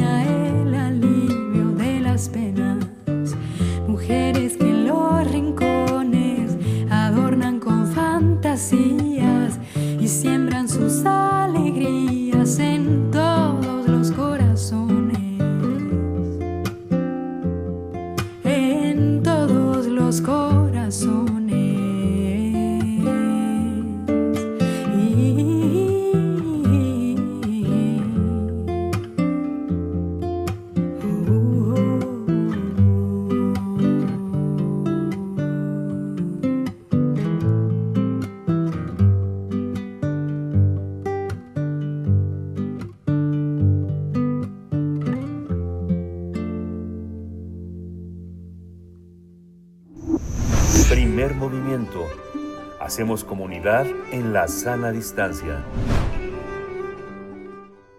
Pues no estamos teniendo suerte para contactar, para regresar con el doctor Luis Guacuja. Pues es que la, la conexión eh, en la universidad, en Ciudad Universitaria, es muy complicada, ¿no? Es complicada, sí, en las, en las situaciones de... Ah, ya, ya está, ya está. Sí, estamos por acá contigo, doctor Luis Guacuja, ¿nos escuchas ya?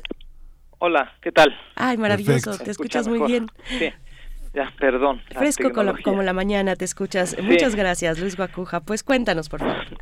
Bueno, eh, hablamos de este, de este plan de paz con el que China sorprende en la escena internacional eh, a un año de la invasión rusa a Ucrania. Un plan de paz que, pues si lo lee uno detenidamente, pues tiene importantes coincidencias con la Carta de las Naciones Unidas, es acorde al derecho internacional, los principios de integridad territorial, pide eh, un alto al fuego, ¿no? Lo más importante y este respeto a la soberanía de todas las partes, pero también tiene otros ingredientes como el abandono de esta mentalidad de la de la Guerra Fría, como eh, mantener seguras las centrales nucleares y no usar armas nucleares, facilitar las exportaciones de, de cereales, de tener sanciones y mantener las cadenas industriales de, de suministro, ¿no? Y la promoción de la reconstrucción, reconstrucción después del, del conflicto. Yo eh, llamo la atención sobre las reacciones, primero de Ucrania, que Ucrania ve eh, en principio como una buena señal este plan de paz. Rusia, por su parte, dice que bueno que estará, que lo mirará con, con atención, ¿no? Eh, y la reacción quizá más adversa a este plan de paz viene de Occidente. Estados Unidos, la Unión Europea, la OTAN, diciendo que desconfían de, este plan de paz porque viene de China. Y para aderezar esta desconfianza, lo que encontramos es eh, que de pronto, hablando de tecnologías, eh, pues empiezan a, prohibir a distintos funcionarios de Estados Unidos, Canadá, Europa, el uso de la aplicación de TikTok, que es de origen chino. ¿no? Curioso que no prohíban Facebook, que ya ha probado su injerencia eh, en las elecciones estadounidenses que llevaron a Donald Trump a la Casa Blanca o que facilitaron la votación que llevó a la salida del Reino Unido de la Unión Europea, el Brexit, ¿no? Y también de pronto despolvan ahí una, una sospecha sobre el virus SARS-CoV-2 que provoca el COVID-19, diciendo que el FBI encontró em, eh, evidencias sin sustento, por supuesto, de que el virus salió de un laboratorio chino en Wuhan. No obstante que justo hace un par de años la Organización Mundial de la Salud y la comunidad científica ha descartado por completo esta hipótesis.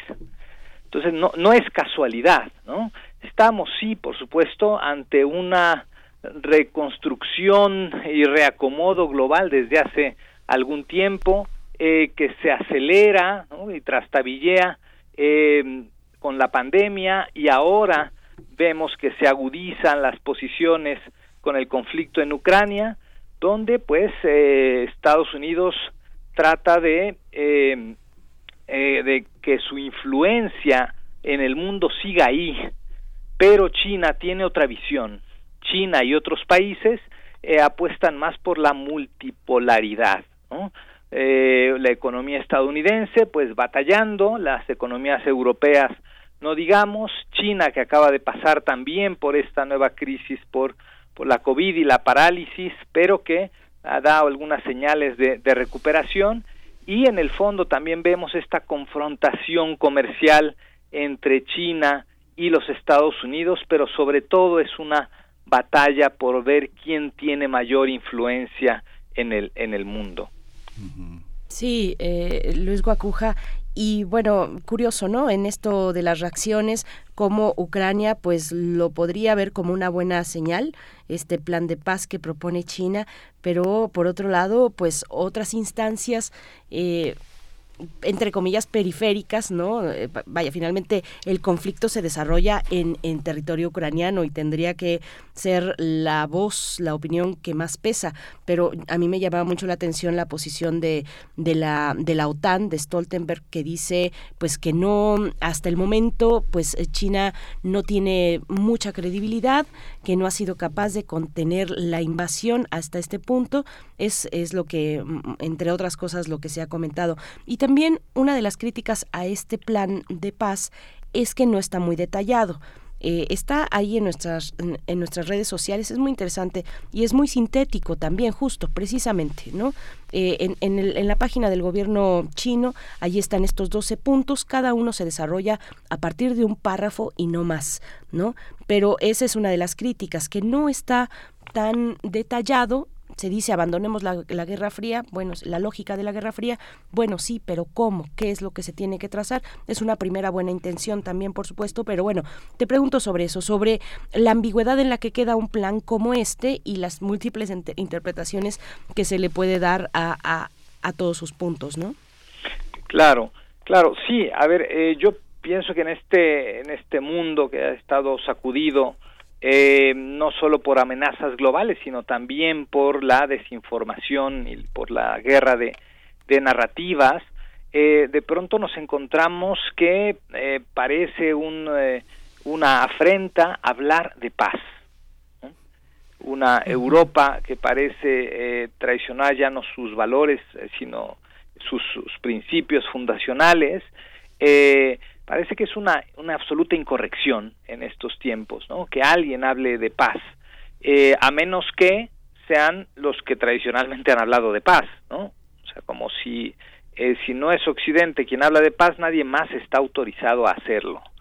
Esto también es parte del tema y quizá en esta guerra de narrativas el hecho de que China levante la voz pidiendo la paz, pues también parece que es una una afrenta, como si otra vez estuviese adelantando a Occidente. Eh, no es la primera iniciativa, ya Turquía ha logrado sentar en la mesa de negociación a ambas partes en el, en el conflicto, pero eh, también hablemos de la confianza o de la desconfianza, ¿no? ¿En, quién nos dicen que no hay que confiar, no, no se puede confiar en China? Bueno, entonces ¿en quién confiamos? ¿En la OTAN? Mm.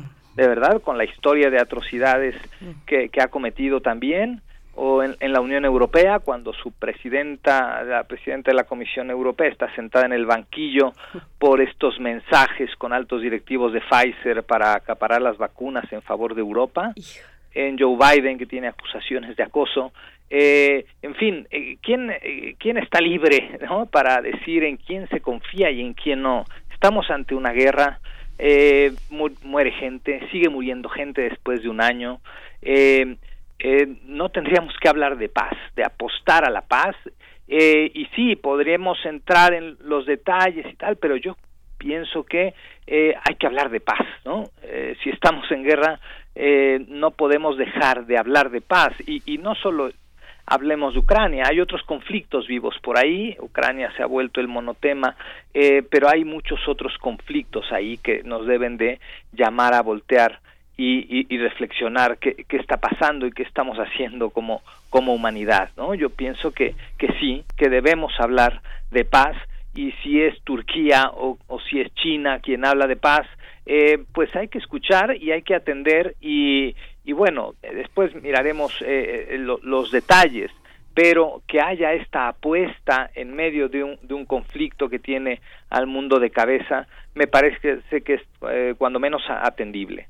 Sí, pues ya vamos a cerrar esta conversación, Luis, pero eh, finalmente Xi Jinping eh, hizo un llamado en, hizo un llamado justamente eh, hace algunas horas sobre reforzar la tecnología, reforzar las cadenas de suministro, garantizar que China siga ganando guerras. O sea, es algo muy contradictorio. Después de este llamado a la paz, este, este llamado que hizo el, el pues el líder chino a que este, de alguna manera a mantener este discurso que forma parte de la Guerra Fría. No está ligado, está ligado al comercio, pero finalmente ese discurso dice para fortalecer su ejército y ganar guerras, dijo ayer Xi Jinping. Sí, sí, el tema en la sombra, por supuesto que es Taiwán, ¿verdad? La amenaza eh, y estos coqueteos de Estados Unidos con Taiwán que enfurecen a, China, ¿no? Eh, pues está ahí eh, y por eso habla del tema de la integridad territorial china, por eso defiende ese tema y por eso también siente una suerte de amenaza de Occidente, ¿no? Como si después del conflicto de Ucrania eh, tuviese que venir eh, un, conflicto con Taiwán, ¿no? Lo cierto es que hasta hace poco China se había mantenido muy al margen, incluso con cierto beneficio de, de no estar con el desgaste político y económico que ha implicado también esta guerra en Ucrania para los países involucrados y para Estados Unidos, para Europa.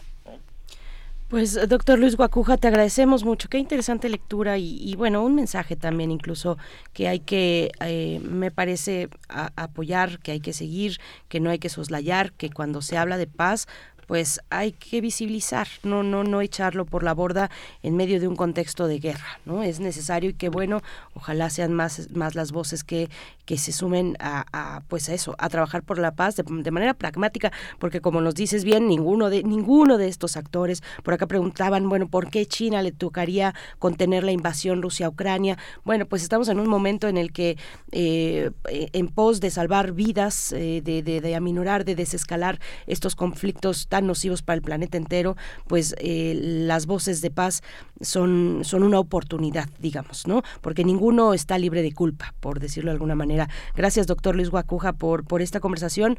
Disculpa por, pues, por las prisas ahí que te hicimos pasar el momento ahí este, para, para reanudar la, la comunicación. Te lo agradecemos mucho y nos encontramos próximamente, si nos lo permites. Con mucho gusto, como siempre. Muchas gracias. Muchas gracias, Luis Guacuja.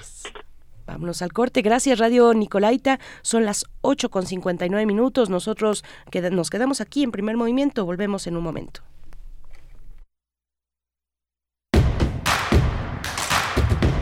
Encuentra la música de primer movimiento día a día en el Spotify de Radio UNAM y agréganos a tus favoritos.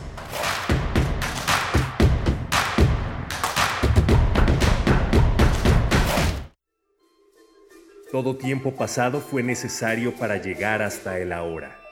Por eso debemos agradecer cada descubrimiento, cada hallazgo del pasado que ha derivado en lo que somos ahora. Historiadores como Enrique Florescano han entregado su vida a la investigación y aún más importante, la divulgación de este conocimiento para no caer en el ya tan conocido vicio de repetir los errores. Al doctor Florescano le debemos también su visión de utilizar el futuro para comprender el pasado, renovando la forma de hacer historia, desde la escritura de la misma hasta el fortalecimiento de las instituciones por las que pasó, como el Instituto Nacional de Antropología e Historia. A lo largo de su vida, se le intentó agradecer de muchas maneras, con el Premio Alfonso Reyes del Colegio de México, el Premio Nacional de Ciencias Sociales de la entonces Academia de la Investigación Científica, las Palmas Académicas y la Orden Nacional del Mérito Francesas, el Premio Nacional de Ciencias y Artes y la presea Otón de Mendizábal de Lina. Nos queda para recordarlo su copiosa obra sobre historiografía, mitología y cosmovisión de los pueblos originarios. Descanse en paz, Enrique Florescano. 7 de julio de 1937, 6 de marzo del 2023.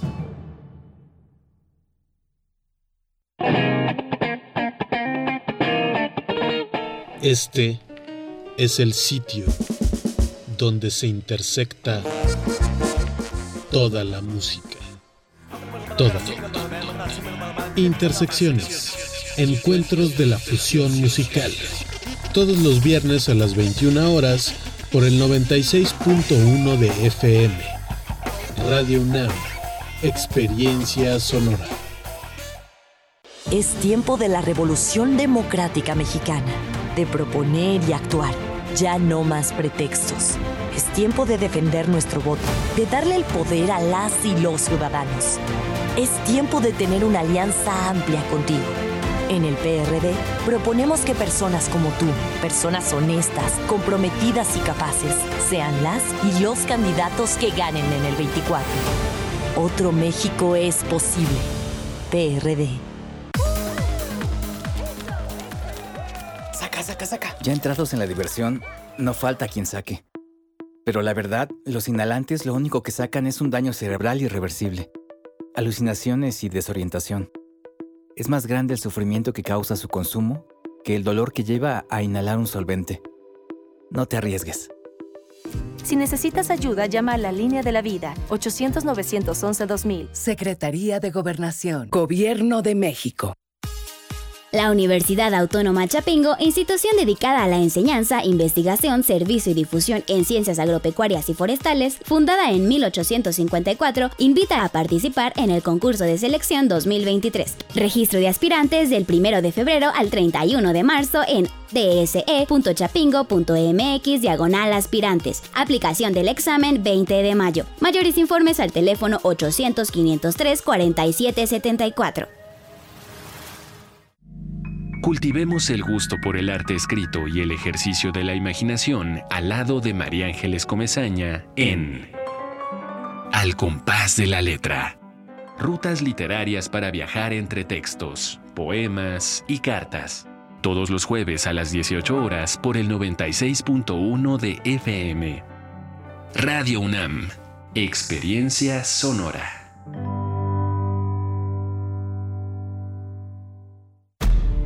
Un tejido infinito de impulsos. Un diálogo en los matices del silencio. Islas resonantes. Pensar el mundo a través del sonido. Sesiones de escucha y diálogos en torno al sonido. Con Cintia García Leiva. Islas resonantes.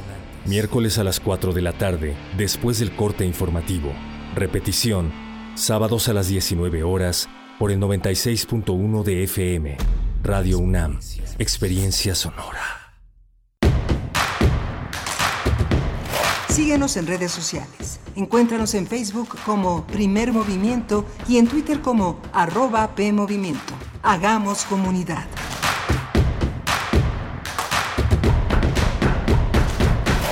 Hola, buenos días. Ya son las 9 de la mañana con 4 minutos en este 9 de marzo. 9M. Simbólico, significativo, muy importante para nuestra vida social, política, ética. Estamos en primer movimiento en Radio UNAM, en Adolfo Prieto 133, en la Colonia del Valle. Está Rodrigo Aguilar en la producción ejecutiva. Está Andrés Ramírez hoy en los controles técnicos en la cabina. Y lo que queda de nosotros aquí en la cabina, dice Camacho con una eh, disposición atlética ayer de un gran recorrido emocional. este ha haber sido muy interesante eh, cómo, cómo llegaste, cómo llegaste, cómo terminó todo. Cuéntanos un poquito. Miguel Ángel Quemain, buenos días. Buenos días a la audiencia. Por acá preguntaban que por qué no me sumé a este paro nacional de mujeres. Es que sí me interesaba mucho me interesa mucho aprovechar el momento inmediato posterior de la marcha, el día después de la marcha. Eso, eso me interesaba mucho, compartirlo con ustedes, compartir mi experiencia con ustedes, lo que yo pude captar. De pronto, pues no se puede ir tan a profundidad cuando uno revisa los medios eh, corporativos, ¿no? Es una lectura muy plana. Incluso cuando le dedican todo un día eh, o, bastantes horas, como algunos medios grandes, eh, a, dar seguimiento o dar seguimiento a hacer una cobertura amplia de, un, de una marcha como esta, pues hay detalles que hay detalles que solamente se encuentran cuando uno asiste eh, y cuando está comprometido, pues, o, o con mucho deseo de analizar un fenómeno como este, como el de las marchas del movimiento de las mujeres. Y bueno, pues, pues eso, quería estar con ustedes y también que ustedes me contaran, nos contaran un poquito pues qué les pareció, si vieron, si siguieron desde algún medio esta marcha, cómo lo siguieron, qué elementos destacar. Ya hemos destacado aquí esta mañana bastantes, ¿no? Eh, pero y me parece que este 8 de marzo efectivamente es un día que puede ser importante también incluso para el resto de la población, para los compañeros hombres, pues meditar de lo que vimos ayer, bueno, darnos un tiempo de meditación y de pensar qué, qué, qué, qué está pasando con el feminismo, cuáles son qué están gritando las mujeres en las calles. Es, es, es una demanda a gritos, o son varias demandas, con gritos mm, con, de gran intensidad, con gran convicción. Eh, me parece que que es un buen momento para pues plantearnos, ¿no? Por acá creo que era R. Guillermo que decía, pues saludos a todos, hombres y mujeres, porque todos hombro a hombro trabajamos. Pues sí, pero en el trabajo doméstico no trabajamos hombro a hombro. R. Guillermo, no sé, yo creo que no estuviste ayer, porque ayer estábamos, bueno, yo al menos estaba muy asombrada con esta, con esta cifra del 98% de los trabajos de los trabajos de cuidado en México están a cargo de mujeres pues no podemos tener una convivencia pacífica con ese tipo de, de, disparidades eh, en, en, algo tan inmediato. Y es que esta revolución que yo creo que sí lo es pues toca toca ese ese espacio el de el de lo doméstico. No solamente el espacio público político sino también hace político el espacio doméstico. Lo que ocurre dentro de puertas adentro en el hogar es es también parte de una dimensión política de desigualdad.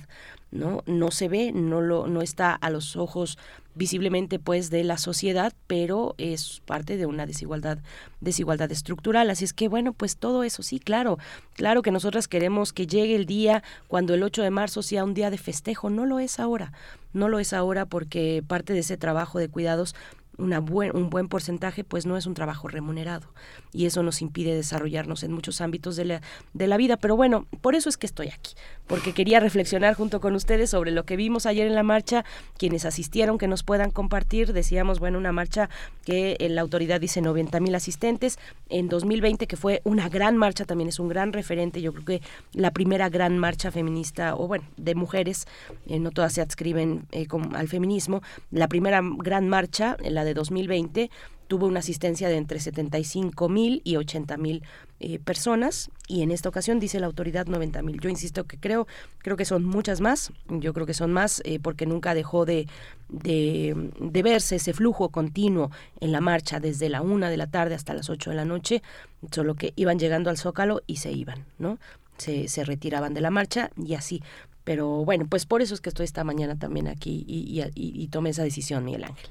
Sí, ayer escuchaba una conductora de, de, de, radio en la tarde, en la, este, de esas que están en el rol de eh, cuestiones musicales y decía, este, pues yo no me digo ni feminista ni machista, imagínense, soy un ser humano, No, es algo que tiene que ver, tiene que, se tiene que tomar una, una, una postura ética. El feminismo es fundamentalmente, sí es un movimiento en general que engloba. Hay muchas otras corrientes al interior de las eh, problemáticas que distintas mujeres tienen, pero sí tenemos que este, pensar en que no, no nada más seres humanos y hombro con hombro. El tema de la masculinidad, que es muy importante, no es otra, es parte del feminismo. No habría estudios de la masculinidad sin feminismo.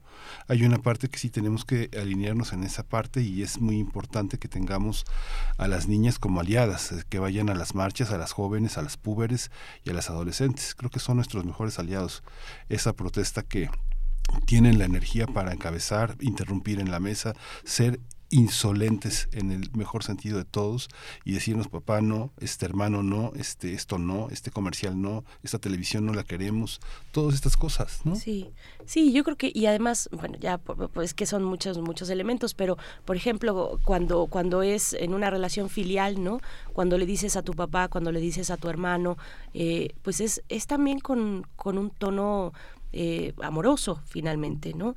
Y creo que como varones tendría que ser eh, pues muy valioso recibir una crítica en ese en ese ámbito no de del cariño de la buena onda decir mira eh, entiendes por acá no y te lo digo con todo respeto y con todo cariño es por acá y va a ser mejor para, para todos. Entonces, bueno, pues sí, sí, muy, muy interesante la marcha del día de ayer, nos dice Martelena Valencia, cuando yo iba a manifestarme, iba con hermanos, cuñadas, sobrinos, ahora fueron mis sobrinas con sus hijas, así fue. Bueno, pues, pues sí, una marcha de mujeres. Nosotros vamos a, pues ya con la poesía necesaria, porque viene el doctor Alberto Betancourt en los mundos posibles, el tema de esta mañana, dice Alberto Betancourt, la revolución huele a resina de pino, encino y oyamel. Comentarios del libro de Emily Wakild, eh, eh, Parques. Pues bueno, ese es el tema de esta mañana con el doctor Betancourt, pero nos vamos con la poesía, Milán. Vamos a la poesía. Es hora de poesía necesaria. Pues yo no hice el paro, pero sí les voy a compartir una poesía, la poesía sobre la ausencia para seguir reflexionando sobre la ausencia.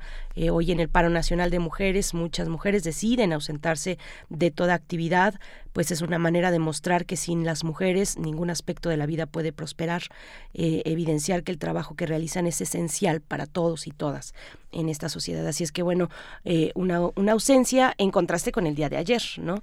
Una ausencia en contraste con esta manifestación poderosísima que vimos el día de ayer, donde mujeres y sobre todo mujeres jóvenes, que ese es un síntoma de este, de este movimiento que tiene muchísima vida, eh, eh, mujeres jóvenes pues inundando las calles y de todas las edades. Y bueno, este poema es de la chilena Gabriela Mistral, se titula así, Ausencia. Vamos con él, Ausencia. Se va de ti mi cuerpo gota a gota, se va mi cara en un óleo sordo, se van mis, manos mis manos en azogue suelto, se van mis pies en dos tiempos de polvo. Se te va todo, se nos va todo, se va mi voz, que te hacía campana cerrada a cuanto no somos nosotros. Se van mis gestos que se devanan, que se que se devanaban en lanzaderas debajo de tus ojos, y se te va la mirada que entrega cuando te mira el enebro y el olmo. Me voy de ti con tus mismos alientos, como humedad de tu cuerpo evaporo, me voy de ti con vigilia y con sueño, y en tu recuerdo más fiel ya me borro, y en tu memoria me vuelvo como esos que no nacieron en llanos ni en sotos. Sangre sería y me fuese en las palmas de tu labor y en tu boca de mosto. Tu entraña fuese y sería quemada en marchas tuyas que nunca más oigo, y en tu pasión que retumba en la noche como demencia de mares solos. Se nos va todo, se nos va todo.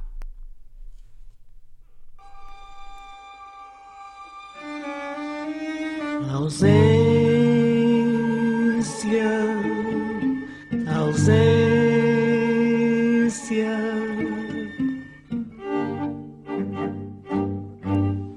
Se asa um tiveres para voar ex-distância. Se um gazelo fosse para correr sem nenhum canseira, então já na você tava mamache e nunca mais ausência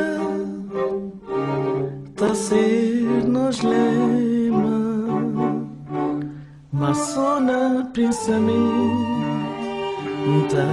Viajar sem medo.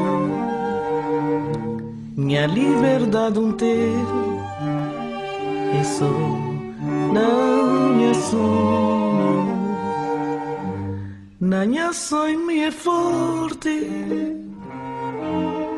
tem boa proteção. Tem só bom carinho e bom sorriso. Ai, solidão tem cima, sou sozinha, nasceu, Solta, brilha, mata, cigana, nasce clarão sem saber pra onde lumia pra onde vai ai solidão é um sinal Ai, solidão tem cima, só sozinho nasceu. Só tá brilhando, tá cigana, se clarão. Sem saber pra onde ilumina, pra onde vai. Ai, solidão é um sinal. Mas só na pensamento, tá viajar sem medo. Minha liberdade um ter é só na minha sonho Na minha sonho é forte Um tem boa proteção Um bom carinho Bom sorriso Ai, solidão tem cima só sozinho nasceu só tá brilhando mata cigana se clarão sem saber pra onde ilumina pra onde vai. Ai solidão é um sinal ai solidão tem cima só sozinho nasceu só tá brilhando mata cigana se clarão sem saber pra onde ilumina pra onde vai. Ai solidão é um sinal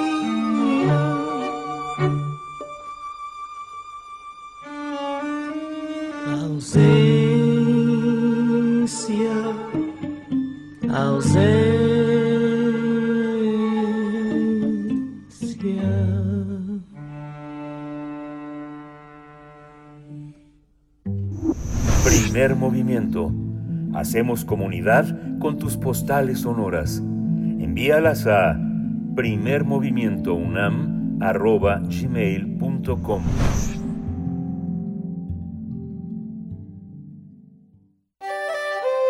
Mundos posibles. Estamos esta mañana en presencia ya del doctor Alberto Betancourt, profesor de la Facultad de Filosofía y Letras de la UNAM, para hablar de bueno, esta es la manera en la que titula su participación, La revolución huele a resina de pino, encino y oyamel. Comentarios al libro de Emily Wakild, ahorita nos va a corregir la tal vez la pronunciación de este apellido, pero Alberto Bentancourt, con el gusto de saludarte esta mañana. ¿Cómo te encuentras? Buenos días. Berenice, buenos días. Pues muy conmovido después de una poesía como esa y de una pieza musical así, pues se queda uno suspirando y desde luego meditando en muchas cosas. Qué gusto saludarte a ti, Miguel Ángel, buenos días. Hola, buenos días, Alberto.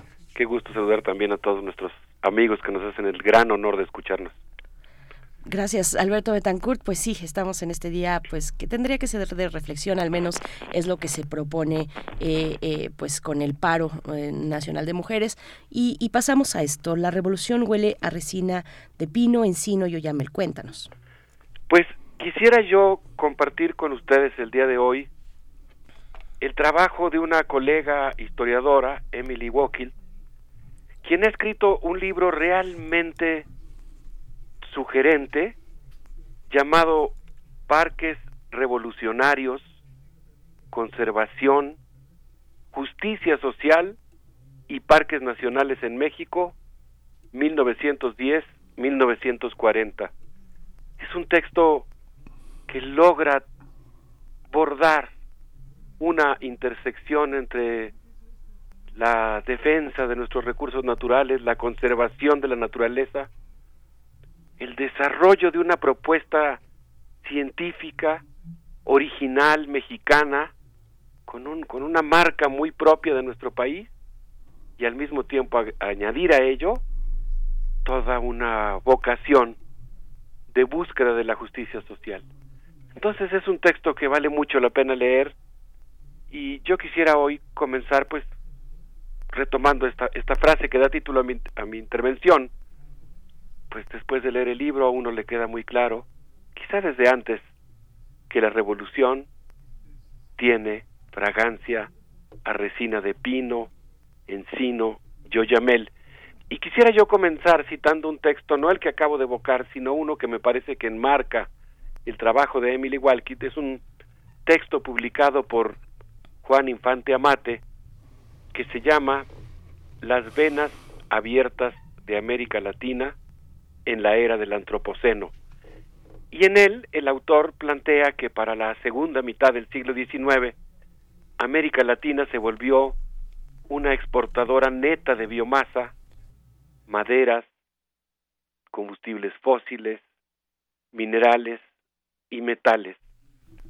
Y dice, el continente quedó como queso gruyer, el daño a los territorios y a los ecosistemas fue inmenso, y va haciendo una descripción del paisaje que resulta muy conmovedora, tajos abiertos, ríos envenenados, conflictos socioambientales, instituciones disfuncionales cooptadas por quienes estaban destruyendo los recursos naturales y despojando a las comunidades, ecosistemas abatidos y territorios profundamente depredados.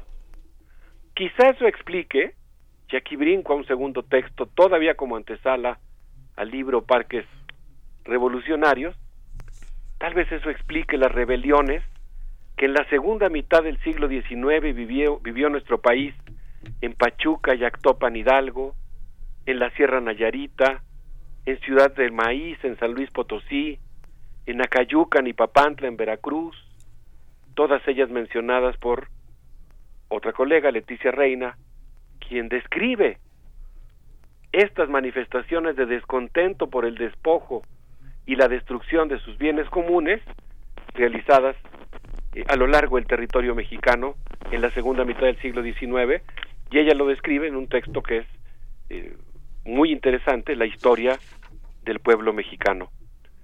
De tal suerte que esta transformación de América Latina y específicamente de México en una exportadora neta de biomasa, pues generó una intensa actividad de extracción de petróleo, de minerales y maderas, y por supuesto pues causó bosques depredados para la siembra y los hornos que son usados en la actividad minera, manchó nuestro territorio de chapopotales, dejó ríos envenenados, bosques tasajeados. Ay, estos paisajes que dan tanta tristeza, de árboles desangrados para extraerles el hule, selvas agujereadas por la extracción de maderas preciosas para las bellísimas casas en diferentes países de, de Europa, en, Francia, en Alemania, en Gran Bretaña, en Rusia, donde se construyeron casas eh, maravillosas con, no sé, por ejemplo, eh, el palo de Campeche, ¿no? Entonces, pues esta actividad dejó bosques templados clareados para expandir la frontera agrícola, monocultivos de nuez y macadamia y aguacate. Y en ese sentido, pues podríamos considerar que la Revolución Mexicana, en cierto sentido, pues fue entre otras cosas, un estallido del descontento por la privatización de los recursos emprendida por las élites porfirianas. Tenemos como ejemplo de este saqueo pues las diez mil toneladas de maderas preciosas que según Héctor Luis Arau salieron por Veracruz a Alemania, Francia, Holanda y Rusia, llevando, como yo mencionaba hace un momento, maderas como el palo de Campeche o la ceiba o el cedro. Y es por ello que pues también se explica que el movimiento zapatista luchó por recuperar tierras y por eh, reimplantar la gestión comunitaria de bosques, montañas y aguas. Y en este contexto entra el, libro de Emily Wakill, quien a quien yo quisiera ahora evocar, entramos ahora sí a este texto, Parques Revolucionarios, y quisiera yo evocarla pues eh, recordando una, una voz que ella nos hace escuchar en su libro, la voz de un ingeniero forestal en la década de los 20, en el año de 1923, para ser más precisos, cuando Felipe Ruiz Velázquez, perdón, Felipe Ruiz Velasco, comparó el camino entre la Ciudad de México y Cuernavaca antes y después de la dictadura porfirista y dice, lo voy más o menos, lo voy a citar aunque haciendo algunos cortes para, para hilvanar fragmentos de su texto. Primero, antes de la dictadura, nerviosas mulas guiadas por hábil cochero atravesaban la apretada y exuberante vegetación y cuidadosamente se abrían paso entre montes y barrancas en un ambiente perfumado por emanaciones de resinas cuyas fragantes coníferas abrían el olfato. Y en contraste, lo que tenemos ahora, decía el ingeniero, es el triste paisaje destruido por trenes, carreteras y bosques desollados. Entonces, pues aquí tenemos una, pues una, un primer pincelado, una primera pincelada de este libro maravilloso de Emily Walker, Parques Revolucionarios, Miguel Ángel Berenice.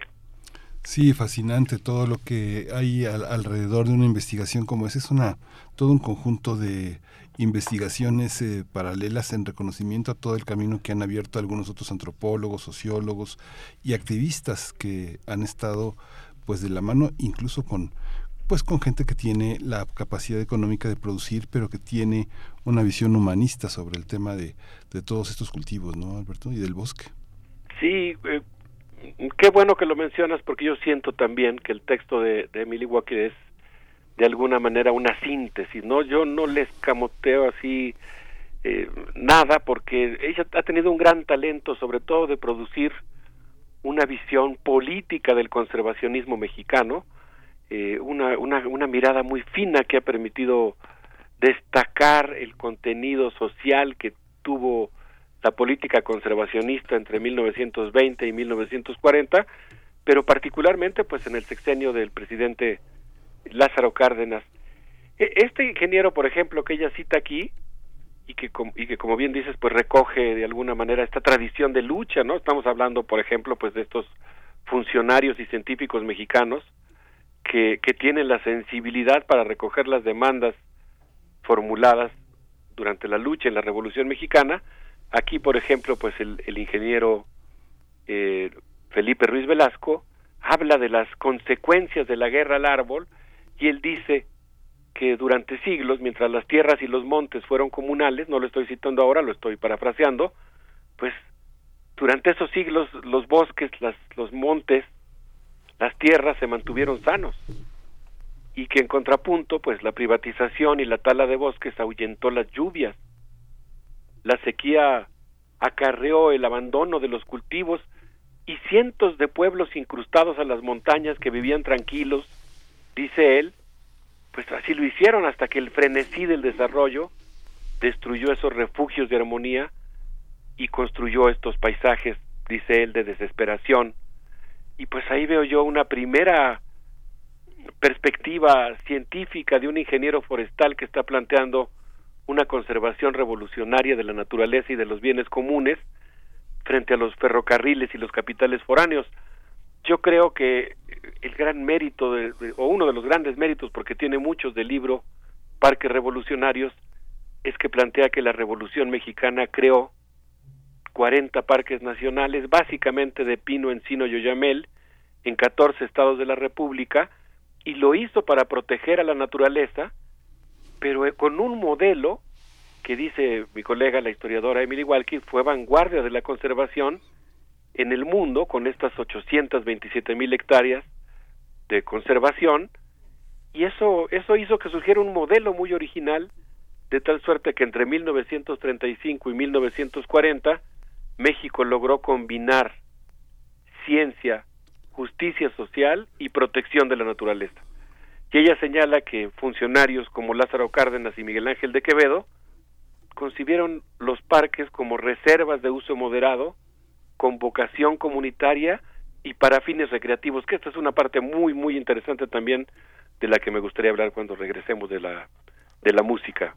Miguel Ángel Berenice. Sí, sí, gracias. Gracias Alberto Betancourt. Vamos a ir precisamente a la música, decir que este título del cual estamos hablando, Parques Revolucionarios, está disponible en distintas librerías del país por si ustedes quieren acercarse, consultarlo, valdrá mucho la pena. Emily eh, Wakil es una publicación de La Cigarra lanzada en el 2020, año 2020, para que vayan teniendo ahí la referencia si se puede conseguir. Y bueno, ¿con qué nos vamos a ir? Pues quisiera proponerles que escuchemos a Nancy Summer, eh, que va a estar acompañada de Nayeli Stanfield y de Elena Garner con esto que se llama Sangre de Cacao. A ver qué les parece. A mí me parece que es muy apropiado para nuestro Mm. tema del día de hoy. Vamos a escuchar, volvemos.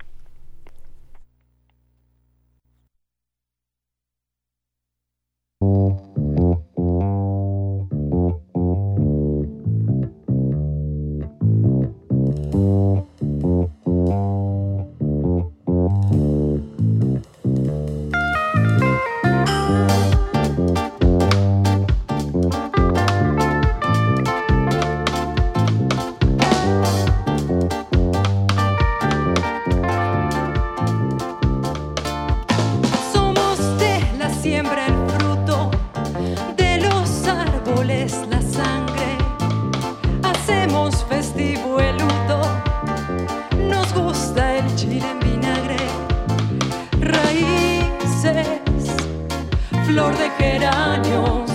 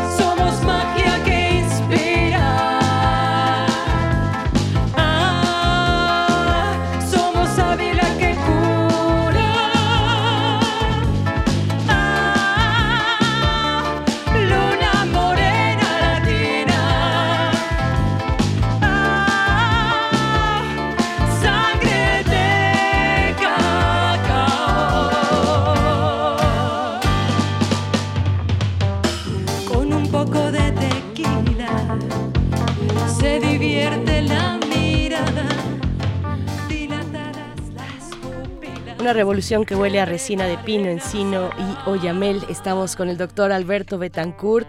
eh, Parques Revolucionarios. Qué bello título de este libro que yo no conocía y que me congratulo de que lo presentes en esta mañana aquí para la audiencia de primer movimiento. Doctor Alberto Betancourt, seguimos contigo.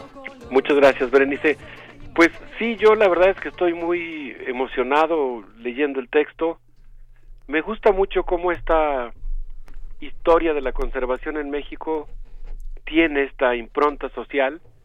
Habla ahí, por ejemplo, pues de los ingenieros forestales que descubrieron en la rugosa topografía del altiplano árboles, plantas y animales, pero lo hicieron entrelazando esas bellezas naturales, siempre enfatizando también la experiencia estética del contacto con la naturaleza, lo que significa para los habitantes mexicanos eh, pasear por un bosque, meter, internarse en una vereda, escu- eh, poder olfatear estas fragancias, pero pues a partir de ello generan un modelo de conservación que logra conjugar por un lado pues el valor científico de, de una estrategia que se propone el cuidado de la naturaleza su concepción como algo que tiene que ver con la belleza y también pues con lo popular y con pues el término que usaban en esos tiempos era la gloria nacional Eh, dice la historiadora que funcionarios como Lázaro Cárdenas concibieron los parques como algo que simultáneamente debería de garantizar la protección natural, el desarrollo y la justicia social. De tal suerte que estos 40 parques que se crean en 14 estados de la República normalmente van acompañados de algo que también detona procesos sociales en los cuales se forman cooperativas, ejidos, escuelas rurales. Y, aquí hay algo que yo quisiera destacar que no, que no es, bueno, que yo agrego, digamos, o, que, que es como enmarco lo que se está diciendo en el libro. En esta época, digamos, los 20, los 30 del siglo XX, los parques estadounidenses como Yellowstone o Yosemite eran concebidos fundamentalmente como cotos de caza o como zonas prístinas, es decir, lugares que había que conservar o bien para que los cazadores como, como Roosevelt encontraran presa de caza o bien como lugares que tenían que permanecer intactos. Eh, se trata, esto sí lo señala el libro, de digamos un modelo de conservación de alguien que de alguna manera ya no requiere, ya no depende de sus recursos naturales. En cambio, el modelo mexicano pues fue revolucionario en muchos sentidos. Lo fue porque incluye y beneficia a los residentes de las zonas y porque instauró una cultura de los bienes comunes. Entonces, no sé, quisiera mencionar uno de los casos que, señala Emily Walkilt. Ella habla, por ejemplo, de cómo en 1936 se creó el Parque Las Lagunas de Zempoala y se promovió visitarlo como un hábito moderno para aprender del paisaje. Esto es también muy interesante porque es también una manera de correlacionar a través de los parques lo rural y lo urbano, lo tradicional y lo moderno, vamos a decirlo así. Eh, por cierto, que la autora da mucho énfasis a que los funcionarios tuvieron el tino de guardar registros de quienes visitaban el parque y entre los visitantes de los parques pues se encontraban muchísimas mujeres que jugaron un papel fundamental en esta especie digamos de, apropiación del territorio de los parques nacionales. Se trata de parques estos sí en los que por ejemplo en el caso de Zempoala se prohibió sembrar maíz, algo que enojó en un primer momento muchísimo a los habitantes, pero dice la autora que un año después, al llegar de visita el general Lázaro Cárdenas, le solicitaron árboles frutales para poder ofrecer los productos de estos árboles a los turistas que llegaban de la ciudad, las cosas habían cambiado.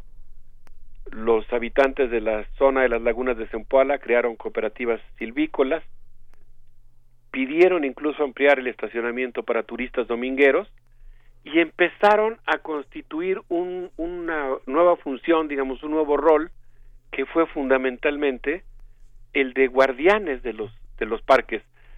Eh, entonces, bueno, pues dice cómo los fines de semana llegaban grupos de amigos y familiares.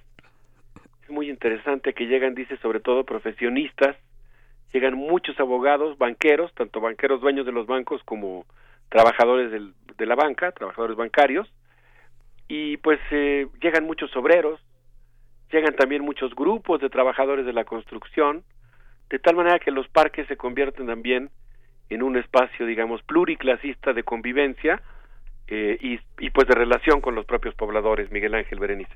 Sí, los, los parques son sumamente democráticos y, cuánta falta hacen en, en, una ciudad como esta. Por ejemplo, bueno, podemos hablar de grandes parques, eh, eh, estos que recorren la, la ruta de Ciudad de México a Cuernavaca, pero también pienso en los parques urbanos, que sí hay en otras, en otras ciudades. Tú mismo mencionabas los casos eh, de, de, Estados Unidos de grandes parques, pienso en los más pequeños que están en, enclavados ahí en las ciudades que son, y no solo en Estados Unidos, ¿no? En Europa también, en Latinoamérica Latinoamérica habrá que ver qué tanto se conservan esos espacios democratizadores en, en, en las ciudades donde pues eh, entra uno de inmediato, pone un pie uno en un parque así y la dinámica cambia ¿no? El ambiente cambia, todo cambia, la respiración, lo que podemos olfatear, como bien dices Alberto Betancourt. Finalmente pareciera que este libro, yo no lo he leído, repito, pero pareciera que también podemos sacar de ahí una historia de la política pública, una historia de las decisiones de poder económico, de poder del poder político en el ámbito ambiental, eh, eh, saber cuál es y cómo va cambiando la visión del poder respecto a la conservación de la naturaleza. Exactamente, ¿no? Bien lo dices, eh, Berenice. Bueno, primero qué padre que mencionas lo de los parques en la ciudad, porque, pues efectivamente, a veces creo que cuando uno habla de conservación se imagina exclusivamente lugares que son muy lejanos a la ciudad, pero en realidad lo que tenemos que lo que tenemos que pensar entre todos es cómo desarrollar un modelo civilizatorio que permita eh, replantear las relaciones entre lo rural y lo urbano y que en el caso particular de las ciudades potencie lo que ya está aquí en el caso de la Ciudad de México y de las ciudades del país, pues es muy notorio, ¿no? Que como los procesos de, proletarización que han llevado a muchos migrantes del campo a, a, viajar a las ciudades, a llegar a vivir aquí, pues también afortunadamente han venido con sus con sus pies de cría de árboles, con sus plantas. Eh, eh, yo aquí, por ejemplo, cerca de la casa, yo he visto que hay pues muchos eh, migrantes que han traído sus, sus mazorcas de maíz, que han sembrado algunos frutales, hay muchos nopalitos, ¿no? Es, es, muy interesante también, digamos, eh, aumentar nuestra sensibilidad hacia la presencia de lo rural, de, de lo indígena, en las propias ciudades, y pues todo lo que significa también, y así lo concibieron en esta época, en este momento, el conservacionismo mexicano, el general Lázaro Cárdenas y Miguel Ángel de Quevedo, pues también ver el paisaje como un elemento educativo, eh, como una gran escuela. Y esto es muy interesante porque también genera la conciencia de un bien común, de algo que a final de cuentas pues es de todos, ¿no? Que hay que impedir que alguien se lo apropie, que hay que, que, que implica una responsabilidad para todos los que lo disfrutamos y que al mismo tiempo pues juega un papel altamente educativo. Y como bien dices, pues así como están los parques que pueden estar afuera de las ciudades, están desde luego los parques internos, los árboles que tenemos afuera de nuestras casas, eh, los, los, propios jardines en, en, en, los hogares, ¿no? Sí, así es. Sí, tu micrófono, Miguel Ángel. Hay una guía, hay una guía este que escribió, no no recuerdo, eh, lo editó, el, tú lo debes conocer, Alberto, un libro que editó la Universidad de Chile con, este creo que fue eh, una persona con la que hizo ella un doctorado, era Mónica O'Connell, no, no estoy seguro, pero hicieron una guía para este estudiar, una guía de historia, para, para escribir historia ambiental, muy interesante, muy interesante sobre la parte simbólica del espacio este, lo hizo con Michelle Berry, Michael Berry. Eh, las dos hicieron su doctorado en su momento y fueron a Chile, eh, trabajaron con eh, la Universidad Católica de, Chile y hicieron un trabajo sobre una guía para la enseñanza de la historia ambiental y su diseño, muy, muy interesante, sobre todo en esta, en el capítulo que tiene que ver con la, con el bosque y, la, y la, el cambio climático y la zona mapuche. Es un trabajo muy interesante. Se puede localizar en esta, en esta plataforma que se llama Script.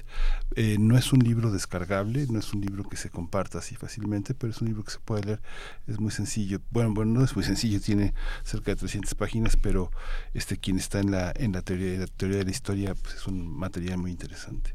Suena padrísimo, Miguel Ángel, no lo conozco, ojalá que después nos lo pudieras compartir. Está ahí, no se puede como Es que lo, citaron en algún momento en la agenda ecológica que hizo Leticia Merino cuando presentó el proyecto de una agenda ecológica para los candidatos en 2018.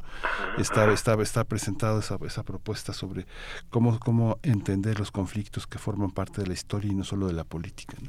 Ah, pues suena padrísimo y en general, pues por supuesto, yo pienso que nosotros tenemos que fomentar en nuestras ciudades y en nuestras comunidades, pues la historia ambiental, el hecho de que cada una de las comunidades escriba la historia de sus árboles, de sus ríos, de sus montañas, conserve su memoria. Qué interesante el papel que juegan los árboles, ¿no? En las comunidades, las historias que aguardan, la función que desarrollan.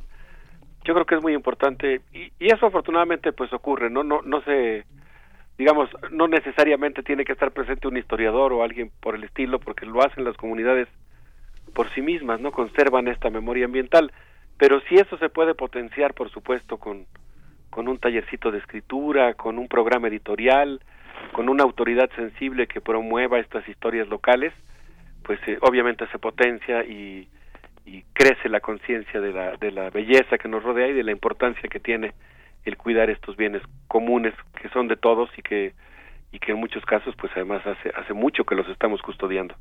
Así es. Pues Alberto Betancourt, nos queda espacio para despedirnos con, con una propuesta musical. Pues sí, les quisiera yo proponer que nos despidamos escuchando a Evelyn Macari Ensamble y Son de Madera con esto que se llama Son para Karimi, pues eh, festejando, festejando la tarea de custodia comunitaria que se hace en tantos lugares del país y mandando un abrazo muy cariñoso para ti, Berenice, para Miguel Ángel y para todos nuestros amigos del auditorio. Gracias. Otro de vuelta. Alberto Betancourt, hasta el próximo jueves. Nos quedamos con música.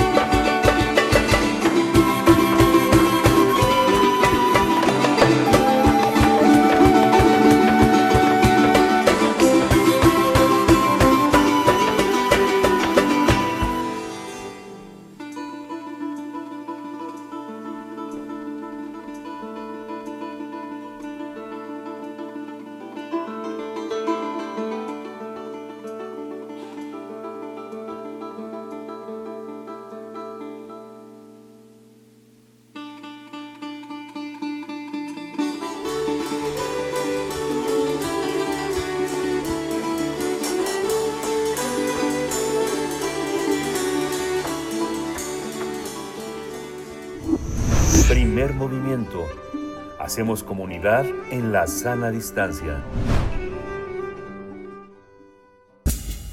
Libertad. Seguridad. Salud. Identidad. Alimentación. Libre desarrollo de la personalidad. Educación. Pensar nuestros derechos humanos. Estamos en esta mañana ya en la presencia de Jacobo Dayan, director del Centro Cultural Universitario Tlatelolco. Muy buenos días. Eh, Jacobo, ¿cómo te encuentras esta mañana? Bienvenido. Te saludamos de este lado Miguel Ángel Quemain, Berenice Camacho. ¿Cómo estás? ¿Qué tal, Berenice Miguel Ángel? ¿Cómo Hola, están? Buenos Jacobo, buenos días. Buenos días, Jacobo. Pues con este tema, ¿cómo entrarle? ¿Cuál es la, eh, pues, la reflexión que nos quieres compartir? El espionaje a Raimundo Ramos por parte de Sedena. Eh, cuéntanos. Pues estamos de nuevo ante evidencia clara de espionaje ilegal, como lo, lo- lo hemos estado viendo ya desde el sexenio anterior, eh, en este caso con evidencias sumamente contundentes, eh, producto de una investigación que realizaron eh, algunas organizaciones como Social TIC, eh, la Red por los Derechos Digitales, artículo 19, en conjunto con Proceso, Aristegui Noticias y Animal Político, y bueno, pues lo que tenemos es, como bien lo dice Ricardo Rafael en su columna de hoy en Milenio, estamos ante una instancia del ejército mexicano, el Centro Militar de Inteligencia, nos enteramos a partir de este reportaje que existe una instancia de estas fuera de la ley, es decir, el, el ejército no tiene facultades legales para tener un centro de este tipo y menos espiar eh, a civiles. Eh, además de esto, eh, se comprueba una vez más la utilización de este malware Pegasus, eh, utilizado para espiar, en este caso a Raimundo Ramos, un eh, defensor de derechos humanos de Nuevo Laredo, que en el reporte de inteligencia que, se, que, que obtuvieron las organizaciones a través de la búsqueda en estos miles o millones o ya no se sabe cuántos correos electrónicos que fueron eh, extraídos de la Sedena por el grupo de Guacamaya, que el ejército no nada más espía utilizando este software, sino que incluso pues inventa, pues se coloca información falsa y preocupante en esos informes, vinculando a Raimundo Ramos con grupos de la delincuencia organizada sin ninguna prueba. bueno, eso se da a conocer y lo que sigue estando omiso, me parece que en este caso, igual que el sexenio, pasado, son tres instancias. Primero, la Fiscalía General de la República. Los casos de Pegasus del sexenio anterior pues se fueron impunes. Los casos de Pegasus de este sexenio se siguen yendo impunes. En segundo término, el Congreso, el Congreso en una en una vida republicana democrática sana llamaría a cuentas a comparecer al secretario de la Defensa. Ya vimos que cuando se intentó hacer después de el hackeo de Guacamaya para saber en qué condiciones de seguridad se encontraba la información sensible del ejército, pues el, grupo oficialista Morena y sus aliados en el Congreso bloquearon la comparecencia del secretario de la Defensa, no se le pudo preguntar qué pasó en, en, ese hackeo, que es delicado para la seguridad nacional, y ahora, en este caso, pues seguramente tampoco se le llamará a cuentas al secretario de la Defensa para que explique dos cosas. Una, eh, por qué utilizan un software eh, ilegal para ser utilizado contra civiles sin órdenes judiciales y la otra es la existencia de un centro de, de, inteligencia militar que no tiene facultades legales. Es decir, el secretario de la Defensa actúa fuera de la ley a plena luz del día. Y bueno, no será llamado a cuentas ni por la Fiscalía, ni seguramente tampoco por el Congreso. Y en tercer término, pues el presidente de la República, que una de dos, o, no, o le mintió a la nación cuando dijo que no se utilizaba este, eh, este software en su sexenio y que en su sexenio no se espiaba a nadie. O el ejército le miente o le oculta información al presidente, cualquiera de las dos es sumamente grave.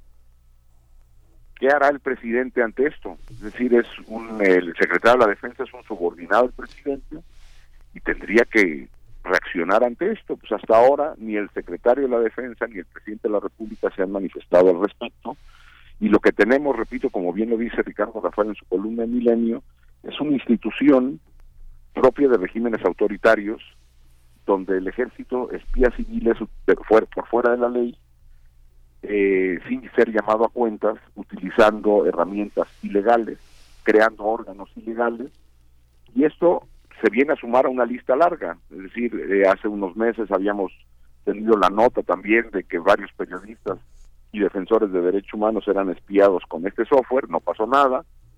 El sexenio anterior, que bueno, pues fue cuando se destapó el tema de Pegasus, con una lista enorme de activistas, empresarios, eh, periodistas, defensores de derechos humanos eh, espiados y tampoco pasó nada. Y bueno, pues hay que sumar una más, una normalización más en la vida pública en nuestro país, donde pues, se sabe que el Estado, que el gobierno espía fuera de la ley, utilizando herramientas ilegales, y no pasa absolutamente nada. Me parece que es sumamente delicado normalizar prácticas autoritarias en este y en cualquier otro gobierno, es decir, esto, repito, no es privativo del actual gobierno, esto se viene replicando ya desde tiempo atrás y eh, pues el, los poderes, es decir, el Poder Judicial, el Ministerio Público, en este caso la Fiscalía y el, y el Congreso actual y anteriores, eh, han sido capaces de llamar a cuentas y frenar este tipo de prácticas abiertamente ilegales y propias de regímenes autoritarios. Oye, Jacobo, el, tema, el tema que se dio en la conferencia mañanera hace un, par de días con nosotros eh, le abrimos el micrófono a Raimundo Ramos, pero eh, Carlos Domínguez de, Norte 14 dijo que lo acusó de ser eh, que se había interceptado una llamada con el líder del cartel de Noreste de Nuevo Laredo eh, de, Jorge Ezequiel Gutiérrez y que él cuestionaba que bueno todos los medios que este ellos le llaman la cuarta transformación le llama nadar nadar de manera sincronizada contra la 4T como Susana este la, conductora de Milenio, López Dóriga, una serie de medios que siempre le abren el micrófono a todas estas visiones y luego la conferencia en el legislativo para señalar la misma cuestión de las Fuerzas Armadas. ¿Qué pasa con eso? O sea, digamos, se tiene, es, se le intervino el teléfono porque no se le intervino, sino que eh, a quien estaba intervenido eran los del cartel del noreste y él, y él hizo la llamada. No, mira, Eh, lo que lo que se probó en este caso, porque el teléfono de Raimundo Ramos fue mandado a la Universidad de Toronto y se probó que estaba intervenido el teléfono Mm. de Raimundo Ramos y eso lo, lo valida la Universidad de Toronto.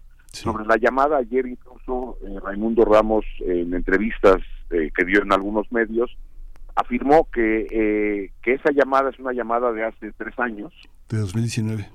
sí o 13, 4 años y lo que él dice es de que él, eh, que él tuvo una reunión con víctimas, con familiares de, de víctima, de una, de una víctima de allanamiento y que entre ellas, que entre esos familiares se encontraba esta persona, que él en ese momento desconocía ni quién era, es decir, él estaba frente a familiares de una persona, escuchando eh, los planteamientos que hacía la familia y eh, que él no tiene ningún vínculo con, eh, con, con, con esta persona en ese sentido.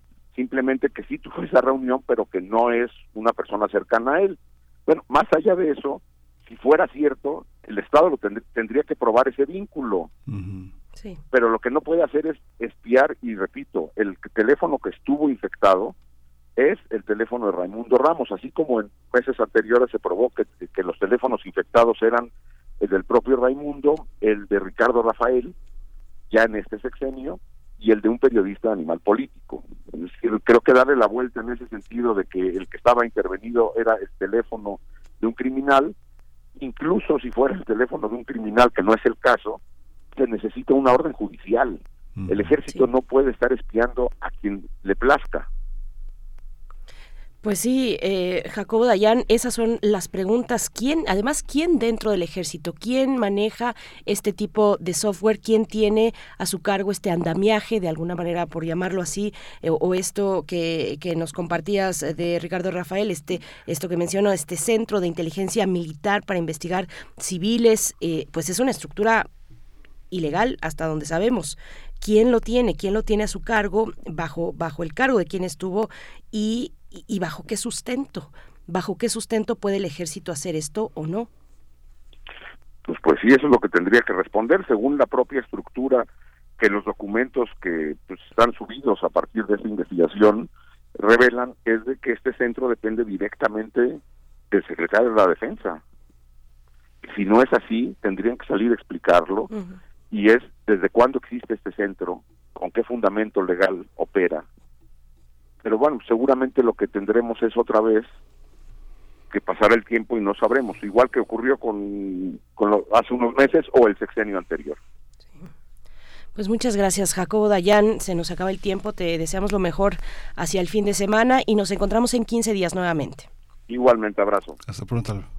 Hasta pronto, Jacobo Dayan, director del Centro Cultural Universitario Tlatelolco. Nosotros nos vamos ya con música, nos vamos a despedir con música, pues para darnos un respiro también. El día de mañana, viernes, ay, es viernes, qué rápido se fue esta semana. Mañana recibimos sus complacencias musicales a través de nuestras redes sociales. Si quieren también agregar una dedicatoria, se vale. Cuéntenos qué quieren escuchar mañana. Mientras tanto, nos despedimos ya. Gracias al equipo. Nos vamos con esta canción a cargo de Gabriela Alatorre. Se titula Extranjera.